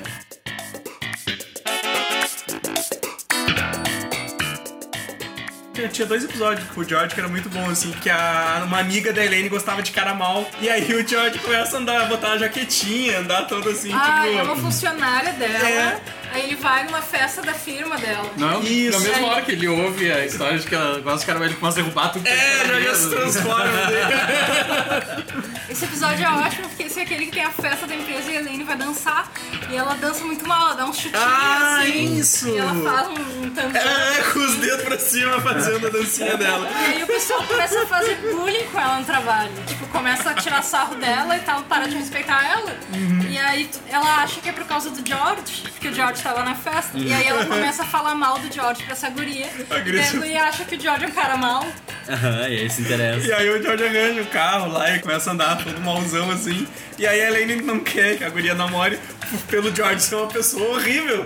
E aí ele começa a falar e tentando convencer. E a mulher se apaixona cada vez mais pelo George. E o outro episódio que é da Marisa Tomei, que eu não sei como lá, que ele descobre que a Marisa Tomei é atraída por caras baixinhos, carecas e gordinhos. E eu acho que nessa época ele já tava. Ele tava noivo da Susan. E aí ele tenta dar um- uma fugida pra tentar se encontrar com a Marisa tem- Tomei. Tem o flashes do episódio que ele usa peruca, que é muito bom também. Também. Que a Elaine joga a peruca pela janela. Naquele episódio do que começa, que, que é de trás pra frente, no final do episódio, que seria o, o- o come- o começo do episódio, ele tá com uns butinão pintado de preto, porque ele tava usando umas. Era Timberland, eu acho o nome, que era uma bota que deixava a pessoa mais alta. E aí, quando o Jerry apresentou a mulher pra ele, ele tava usando essas botas. E ele falou que ele não podia, deixar tirar. de tirar elas, porque senão ela ia ver que ele era Baixinho. baixinho. E aí ele vai, viaja pra Índia com elas. E aí eles falam assim: ah, no casamento tu vai ter que tirar essas botas, tu vai ter que colocar um sapato. E aí ele pinta de preto as botas. No final do episódio tá aquelas, aquelas botinas pintadas mal pra caramba. Ah, lembrei de outro ótimo, cara. Eu vi várias vezes já em reprise do canal da Sony, alguma coisa assim, que o Jerry e a Elaine vão num recital de piano de uma mina que o Jerry tá pegando, eu acho, alguma coisa assim. Ou que o, que o George tá pegando. E o Jerry oferece um pez. Ah, é o Elaine. Pez Dispenser. E a Elaine não consegue parar de rir. e, tipo, cara, é muito engraçado isso. É muito engraçado.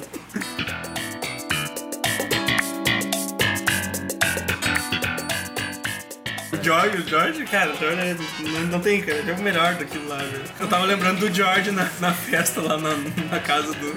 Acho que era o filho da guria que ele tava namorando, que pega fogo. Isso é muito George, né, cara? Começa a pegar fogo na, na festa, que foi ele mesmo que causou. E ele sai como E salvador, né? Não, não, ele sai correndo, empurrando o idoso, empurrando criança pra poder sair primeiro. Cara, resume o George ali naquela cena, cara. É Tem outro que ele vai num funeral. Double dipping. Double dipping. Ele mergulha o salgadinho no molho, come e mergulha de novo. E o filho da, da, Tá, mas eu faço isso também com batatinha frita. Eu boto a batatinha frita no ketchup, daí eu como um pedaço e boto de novo. E aí, qual o problema? É que se for só o teu ketchup, não tem problema. Se tu tá numa festa e tem um bol de molho, aí as pessoas não gostam. Não pode fazer E não era uma festa, era um funeral. Quer piorar. Mas esse funeral não era do, do pai de uma namorada dele, e depois ele pede desconto. Nas passagens. Ele É, ele já vai pro funeral com um motivo escuso. É, né? ele quer alguma coisa. ele quer um desconto funerário pra, pra comprar umas passagens de avião. É muito filho da puta, cara. Are you eating a muffin top? Yeah, a muffin top store just opened up down the street. Nobody likes my muffin tops. So, what do you want me to do about it? You're the muffin top expert. Tell me uh, what I'm doing wrong. Here's your problem. Making just the muffin tops. What do you mean? You gotta make the whole muffin. Then you pop the top, Uh-huh. toss the stump. Esse do Secret Code é um que ele tem a senha do banco que ele não conta pra ninguém, nem pra Susan. E aí o banco pega fogo no final e ele tá preso dentro do banco e o único jeito de abrir a porta é colocando a senha.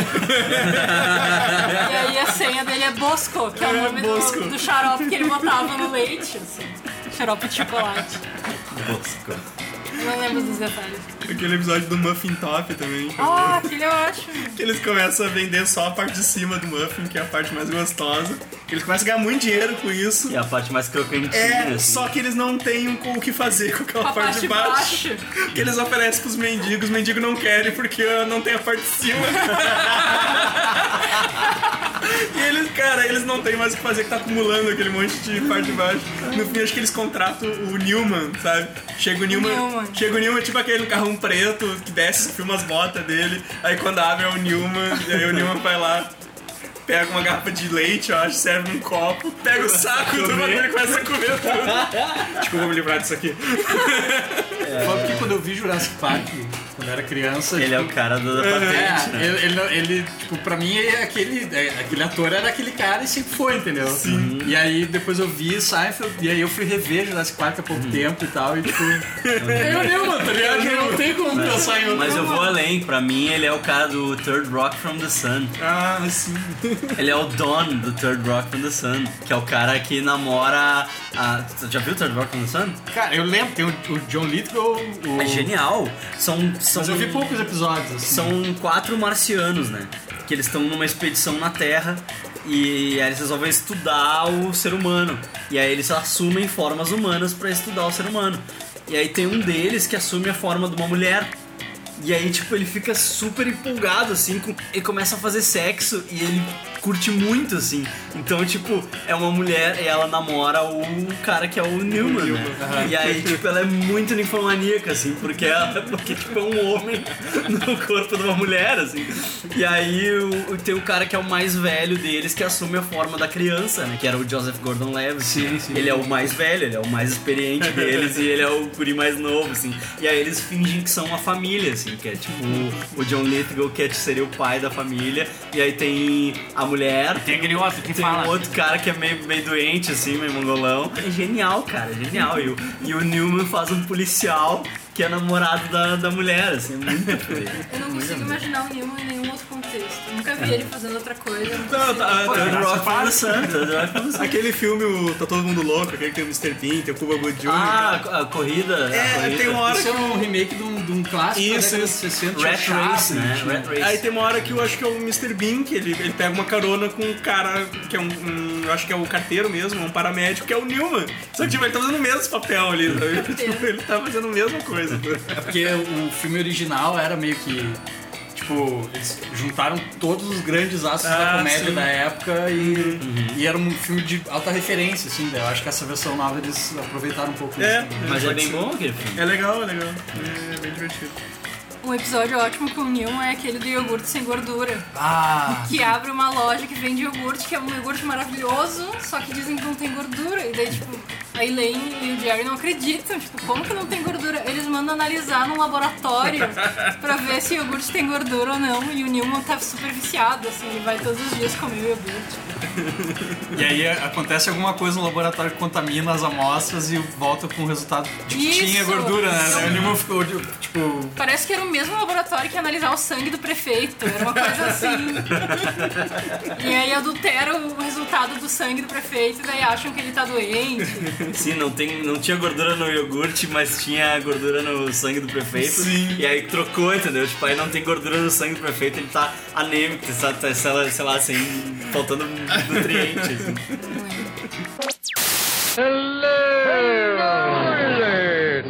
I'm bored. Talk to me. Hello.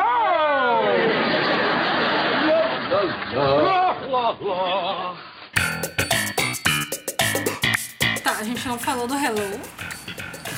Hello! Precisa falar. Explica esse episódio, então. Ah, esse é um episódio que o Jerry namora uma guria que quando ela dorme, o estômago dela faz uns barulhos. E aí. Quem nunca? E aí ele imagina que, tipo, o umbigo dela é um bichinho falando hello. E daí- E aí ele faz uma voz e todo mundo sabe da voz. Tipo, o George sabe da voz, a Elaine sabe da voz, o prêmio sabe da voz. E a guria não sabe. E quando ela descobre que ele faz isso, ela fica muito brava com ele. E é a Elizabeth Hornswoggle, né? Elizabeth Hornswoggle do Friends. E ele escolhe também a voz em vez da guria. Tipo, ela diz, ai, ou tu faz a voz ou tu fica comigo. E ele escolhe a voz. Elizabeth Hornswoggle é, é um episódio do Friends que a, todo mundo faz resolução de ano novo. Ah, e o Ross faz uma resolução de que ele vai viver uma coisa nova cada dia. O Chandler diz que E não o- vai fazer E piada. o Chandler diz que não vai mais. Eles forçam, né? O Sim, Chandler. ele usa calça de couro, né? Isso. Cara, esse episódio é tão bom, Eles, velho. episódios. eles forçam o Chandler a não se arriar mais ninguém. Tipo, a resolução do Chandler é essa, sabe? Não fazer mais piada com ninguém. E aí o Ross chega de calça de couro e o Chandler fica tipo. Ninguém vai fazer isso. E aí o Ross chega, consegue o telefone de uma guria, daí ele chega pro Chandler, é, vou sair com essa guria e tal. O nome dela é Elizabeth Hornswoggle. e aí o Chandler Hornswoggle. E aí a Phoebe olha assim, diz, isso deve estar te matando, né? e é essa guria, a guria do, do Hello. O Jerry vai até o apartamento dela, ela abre e ele fala Hello! ela, ela fecha a porta na cara dele. Hello. Daí tem uma versão em espanhol que é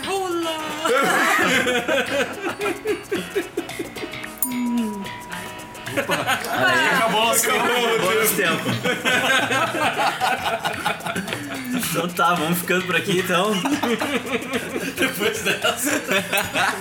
Só quero, só quero terminar dizendo que a série terminou de jeito muito merecido, todos eles sendo presos. Eu acho Ah, vai, é, foi- isso aí foi tipo. abriu as portas pra tanta coisa boa que veio depois. Né? É. Friends, Foi né? muito inovador, assim, É. não existia nada parecido com começou. É, é, o pessoal que tinha na época, assim, não, não tinha nada. E é mega despretensioso, assim. Sim. Pega as coisas cotidianas e transforma num monstro, assim, É, numa bola de neve. Não tem uma moral, assim, que É. eles fazem se pegar uma coisa ridícula e levar ao exagero, assim. É, mas desde sitcoms melhores, como o próprio Friends, How I Met Your Mother, essas coisas que vieram depois. Como assim melhores? melhores do que as coisas que tinham antes, tipo Alf. tá. né? Ah, bom. Tá bom. Ah, ele. ele... Fala Seinfeld aqui! Não, o Ele Seinfeld terra- levantou a barra. Ele assim. terraformou, né? É. Terraformou e tal. E, e depois, sei lá, tipo, até as coisas mais experimentais que a gente tem hoje em dia, tipo Louis. As Também é coisas uma que o série Louis sobre a faz. vida dele. Mas o lance da comédia é poder ser levado adiante para um grande público, em formatos diferentes também, assim. É, é comédia não subestimando a audiência, né? É, eu acho que. Eu acho que isso, assim, de tipo, não se preocupar com o que a audiência quer, e sim com o trabalho criativo de quem tá produzindo o negócio e, e o público que acompanha, sabe? Tipo, Uhum. Também ele nunca foi muito apelativo, né? Ele não é um cara muito apelativo, ele não recorre pra certos temas, assim, que são tipo, fáceis de fazer comédia. É, isso, isso falavam no documentário dele, né? Que ele é dono de uma inocência, assim, tipo, ele Não, ele, é o, ele é o mestre do humor limpo, né? É. Ele nunca usou um palavrão no palco, isso é, tipo, louvável, né? O cara nunca falar. É como o Bolanhos, né? O Bolanhos era assim também, né?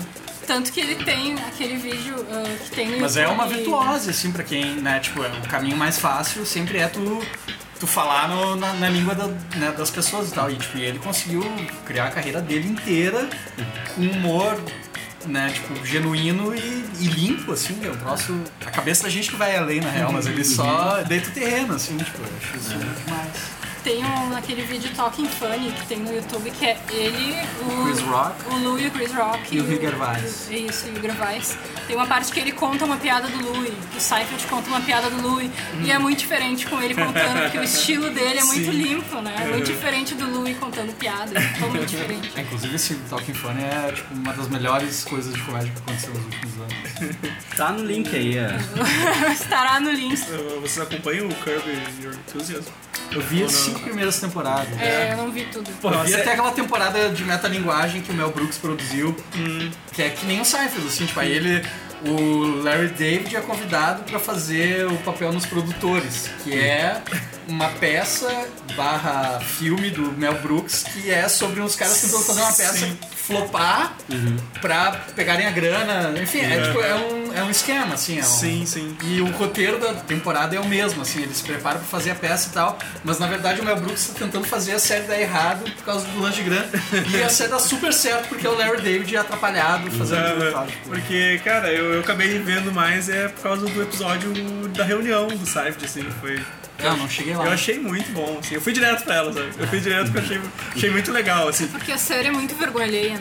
Não, Você é. se sente muito constrangido, assim. É o Larry David sendo ele, sendo ele que é o George Costanza, né, cara? Então, Inclusive, tipo, coloca no sente- link sente também muito mal. esse vídeo dele no estacionamento, porque, cara, é demais. Vai, vai estar, vai Então, esse episódio de Seinfeld, esse episódio que ele reúne o Seinfeld mesmo, é porque ele tá querendo reatar com a ex dele, uma coisa assim. Ele arranja um papel pra ela como, sei lá, namorada do George na série que, que vai trazer o Seinfeld de volta, assim. E aí ele tem que ir lá convencer cada um deles, dos atores, a, a voltar. É, é bem legal, assim. É um episódio cheio de metalinguagem também, porque tem uma hora lá que o Kramer começa a discutir com um cara que é negro. Ah, e sim. aí o cara começa, ah, não sei o que, como é que faz uma coisa. Daí o Kramer começa, ai não, de novo isso. Michael que. Richards, né? É o Michael Richards, né? Passou por esse Tu problema. sabe qual é o episódio? Qual temporada? Ah, eu, ah, Depois da quinta. É, tem que dar uma pesquisada, né? Foi- eu fui meio que direto, assim. Mas se tu for pra pesquisar pelo nome da série, mais Seinfeld Reunion, É, já essa- aparece. essa Tem, é- eu acho, todos os episódios. Sim, só sim. É, olha isso nomes. que é muito bom, assim. É legal que eles, eles trataram como se fosse uma volta, assim mesmo. Tipo, provavelmente depois da prisão, né? E o Comedians em Cars Getting Coffee, vocês olharam? Que tem com todos eles. tá? Eu vi o só- do Kramer é bem engraçado. Eu vi só as temporadas do Crackle lá, que tava de graça e tal. Tem e- um com o Louis. É, esse do Louis foi o primeiro que eu fui ver, assim. Vai pro Netflix agora, ele assinou com o Netflix e Ah, que massa. ele vai trazer todas as temporadas pro Netflix e vai fazer uma nova lá. E vai fazer um especial também. E o Louis assinou. Ganhar mais uns 800 Olha, olha que milhões. tempo É, mais que tempo milhões. estar vivo. O Louis assinou dois especiais, o Chris Rock também, né? Tipo, a Netflix tá, pegando toda essa galera, o próximo especial do Luiz sai agora dia 4 de abril. Pô, legal. Ah, que bom. Que legal.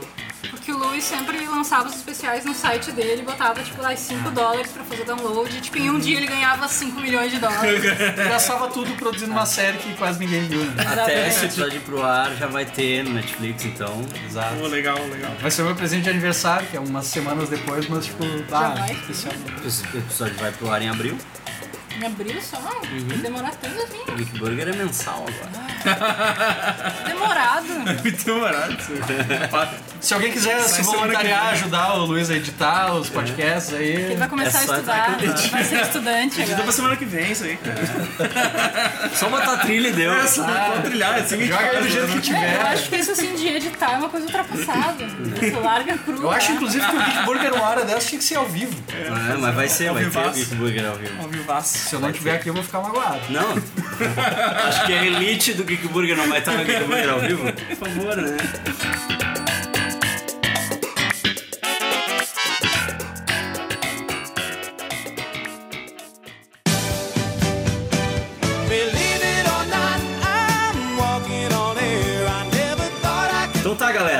Ficando por aqui. Marcel, Então tá, gente. uh, volta e meia eu apareço lá no Mundo Cane pra contar umas piadas com o Arthur e o Gabriel. Agora o Gabriel tá num hiato por tempo determinado aí. o Gabriel tá vivendo um momento de transição na vida dele. Exato. Tá, Tá, tá, o guri, o guri é bom. O guri é bom, vai longe. ele é cheio de talentos. E quem quiser curtir meu trabalho como ilustrador aí, passa lá no marceltrindade.com. Valeu mais uma vez aí o convite. É nóis. Evandro, Agradecer mais uma vez o convite. Falar de Cypher, que Cypher é a melhor série que eu já vi. só, só isso. e lá. Temos lá o superamiches.com lá, o site que eu, que eu escrevo umas resenhas de vez em quando. E o Bem Amiches, o nosso podcast semanal. É tipo o Geek Burger aqui, só que a gente não dá lanche pros participantes. Eu participo, às vezes eu tenho que fazer meu lanche em casa. É, ele tem que trazer de casa uma marmitinha ali, mas. ninguém come nada, mas Nem é o bom. VT rola. Não, não, não, só. Cada um traz o seu, a cerveja também. É, o, o Vini come lá o recortinho. Recortinho. brócolis. Que nojeira aquela. Ainda fala como se fosse uma coisa boa isso. Tá esperando o que que você vai vomitar hoje, né?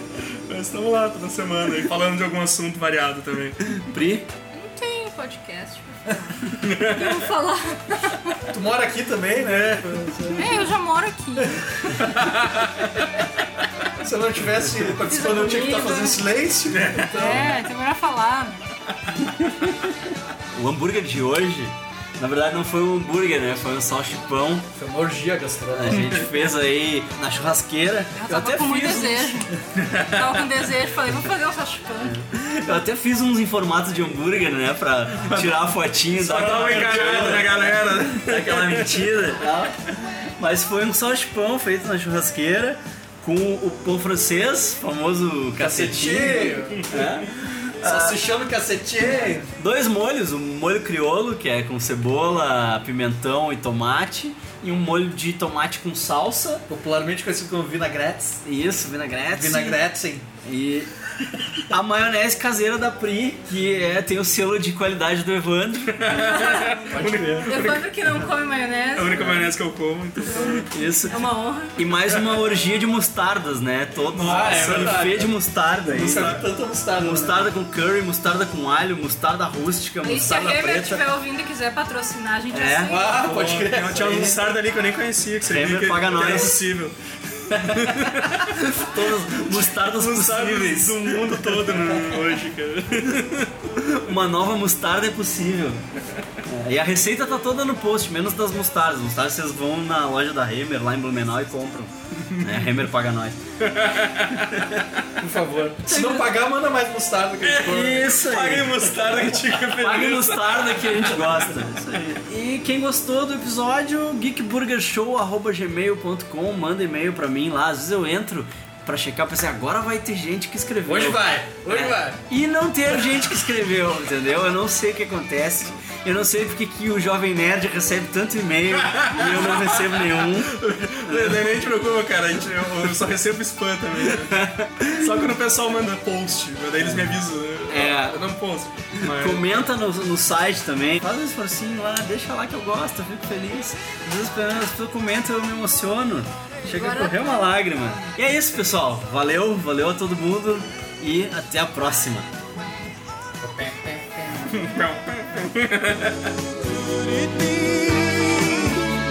Believe it or not,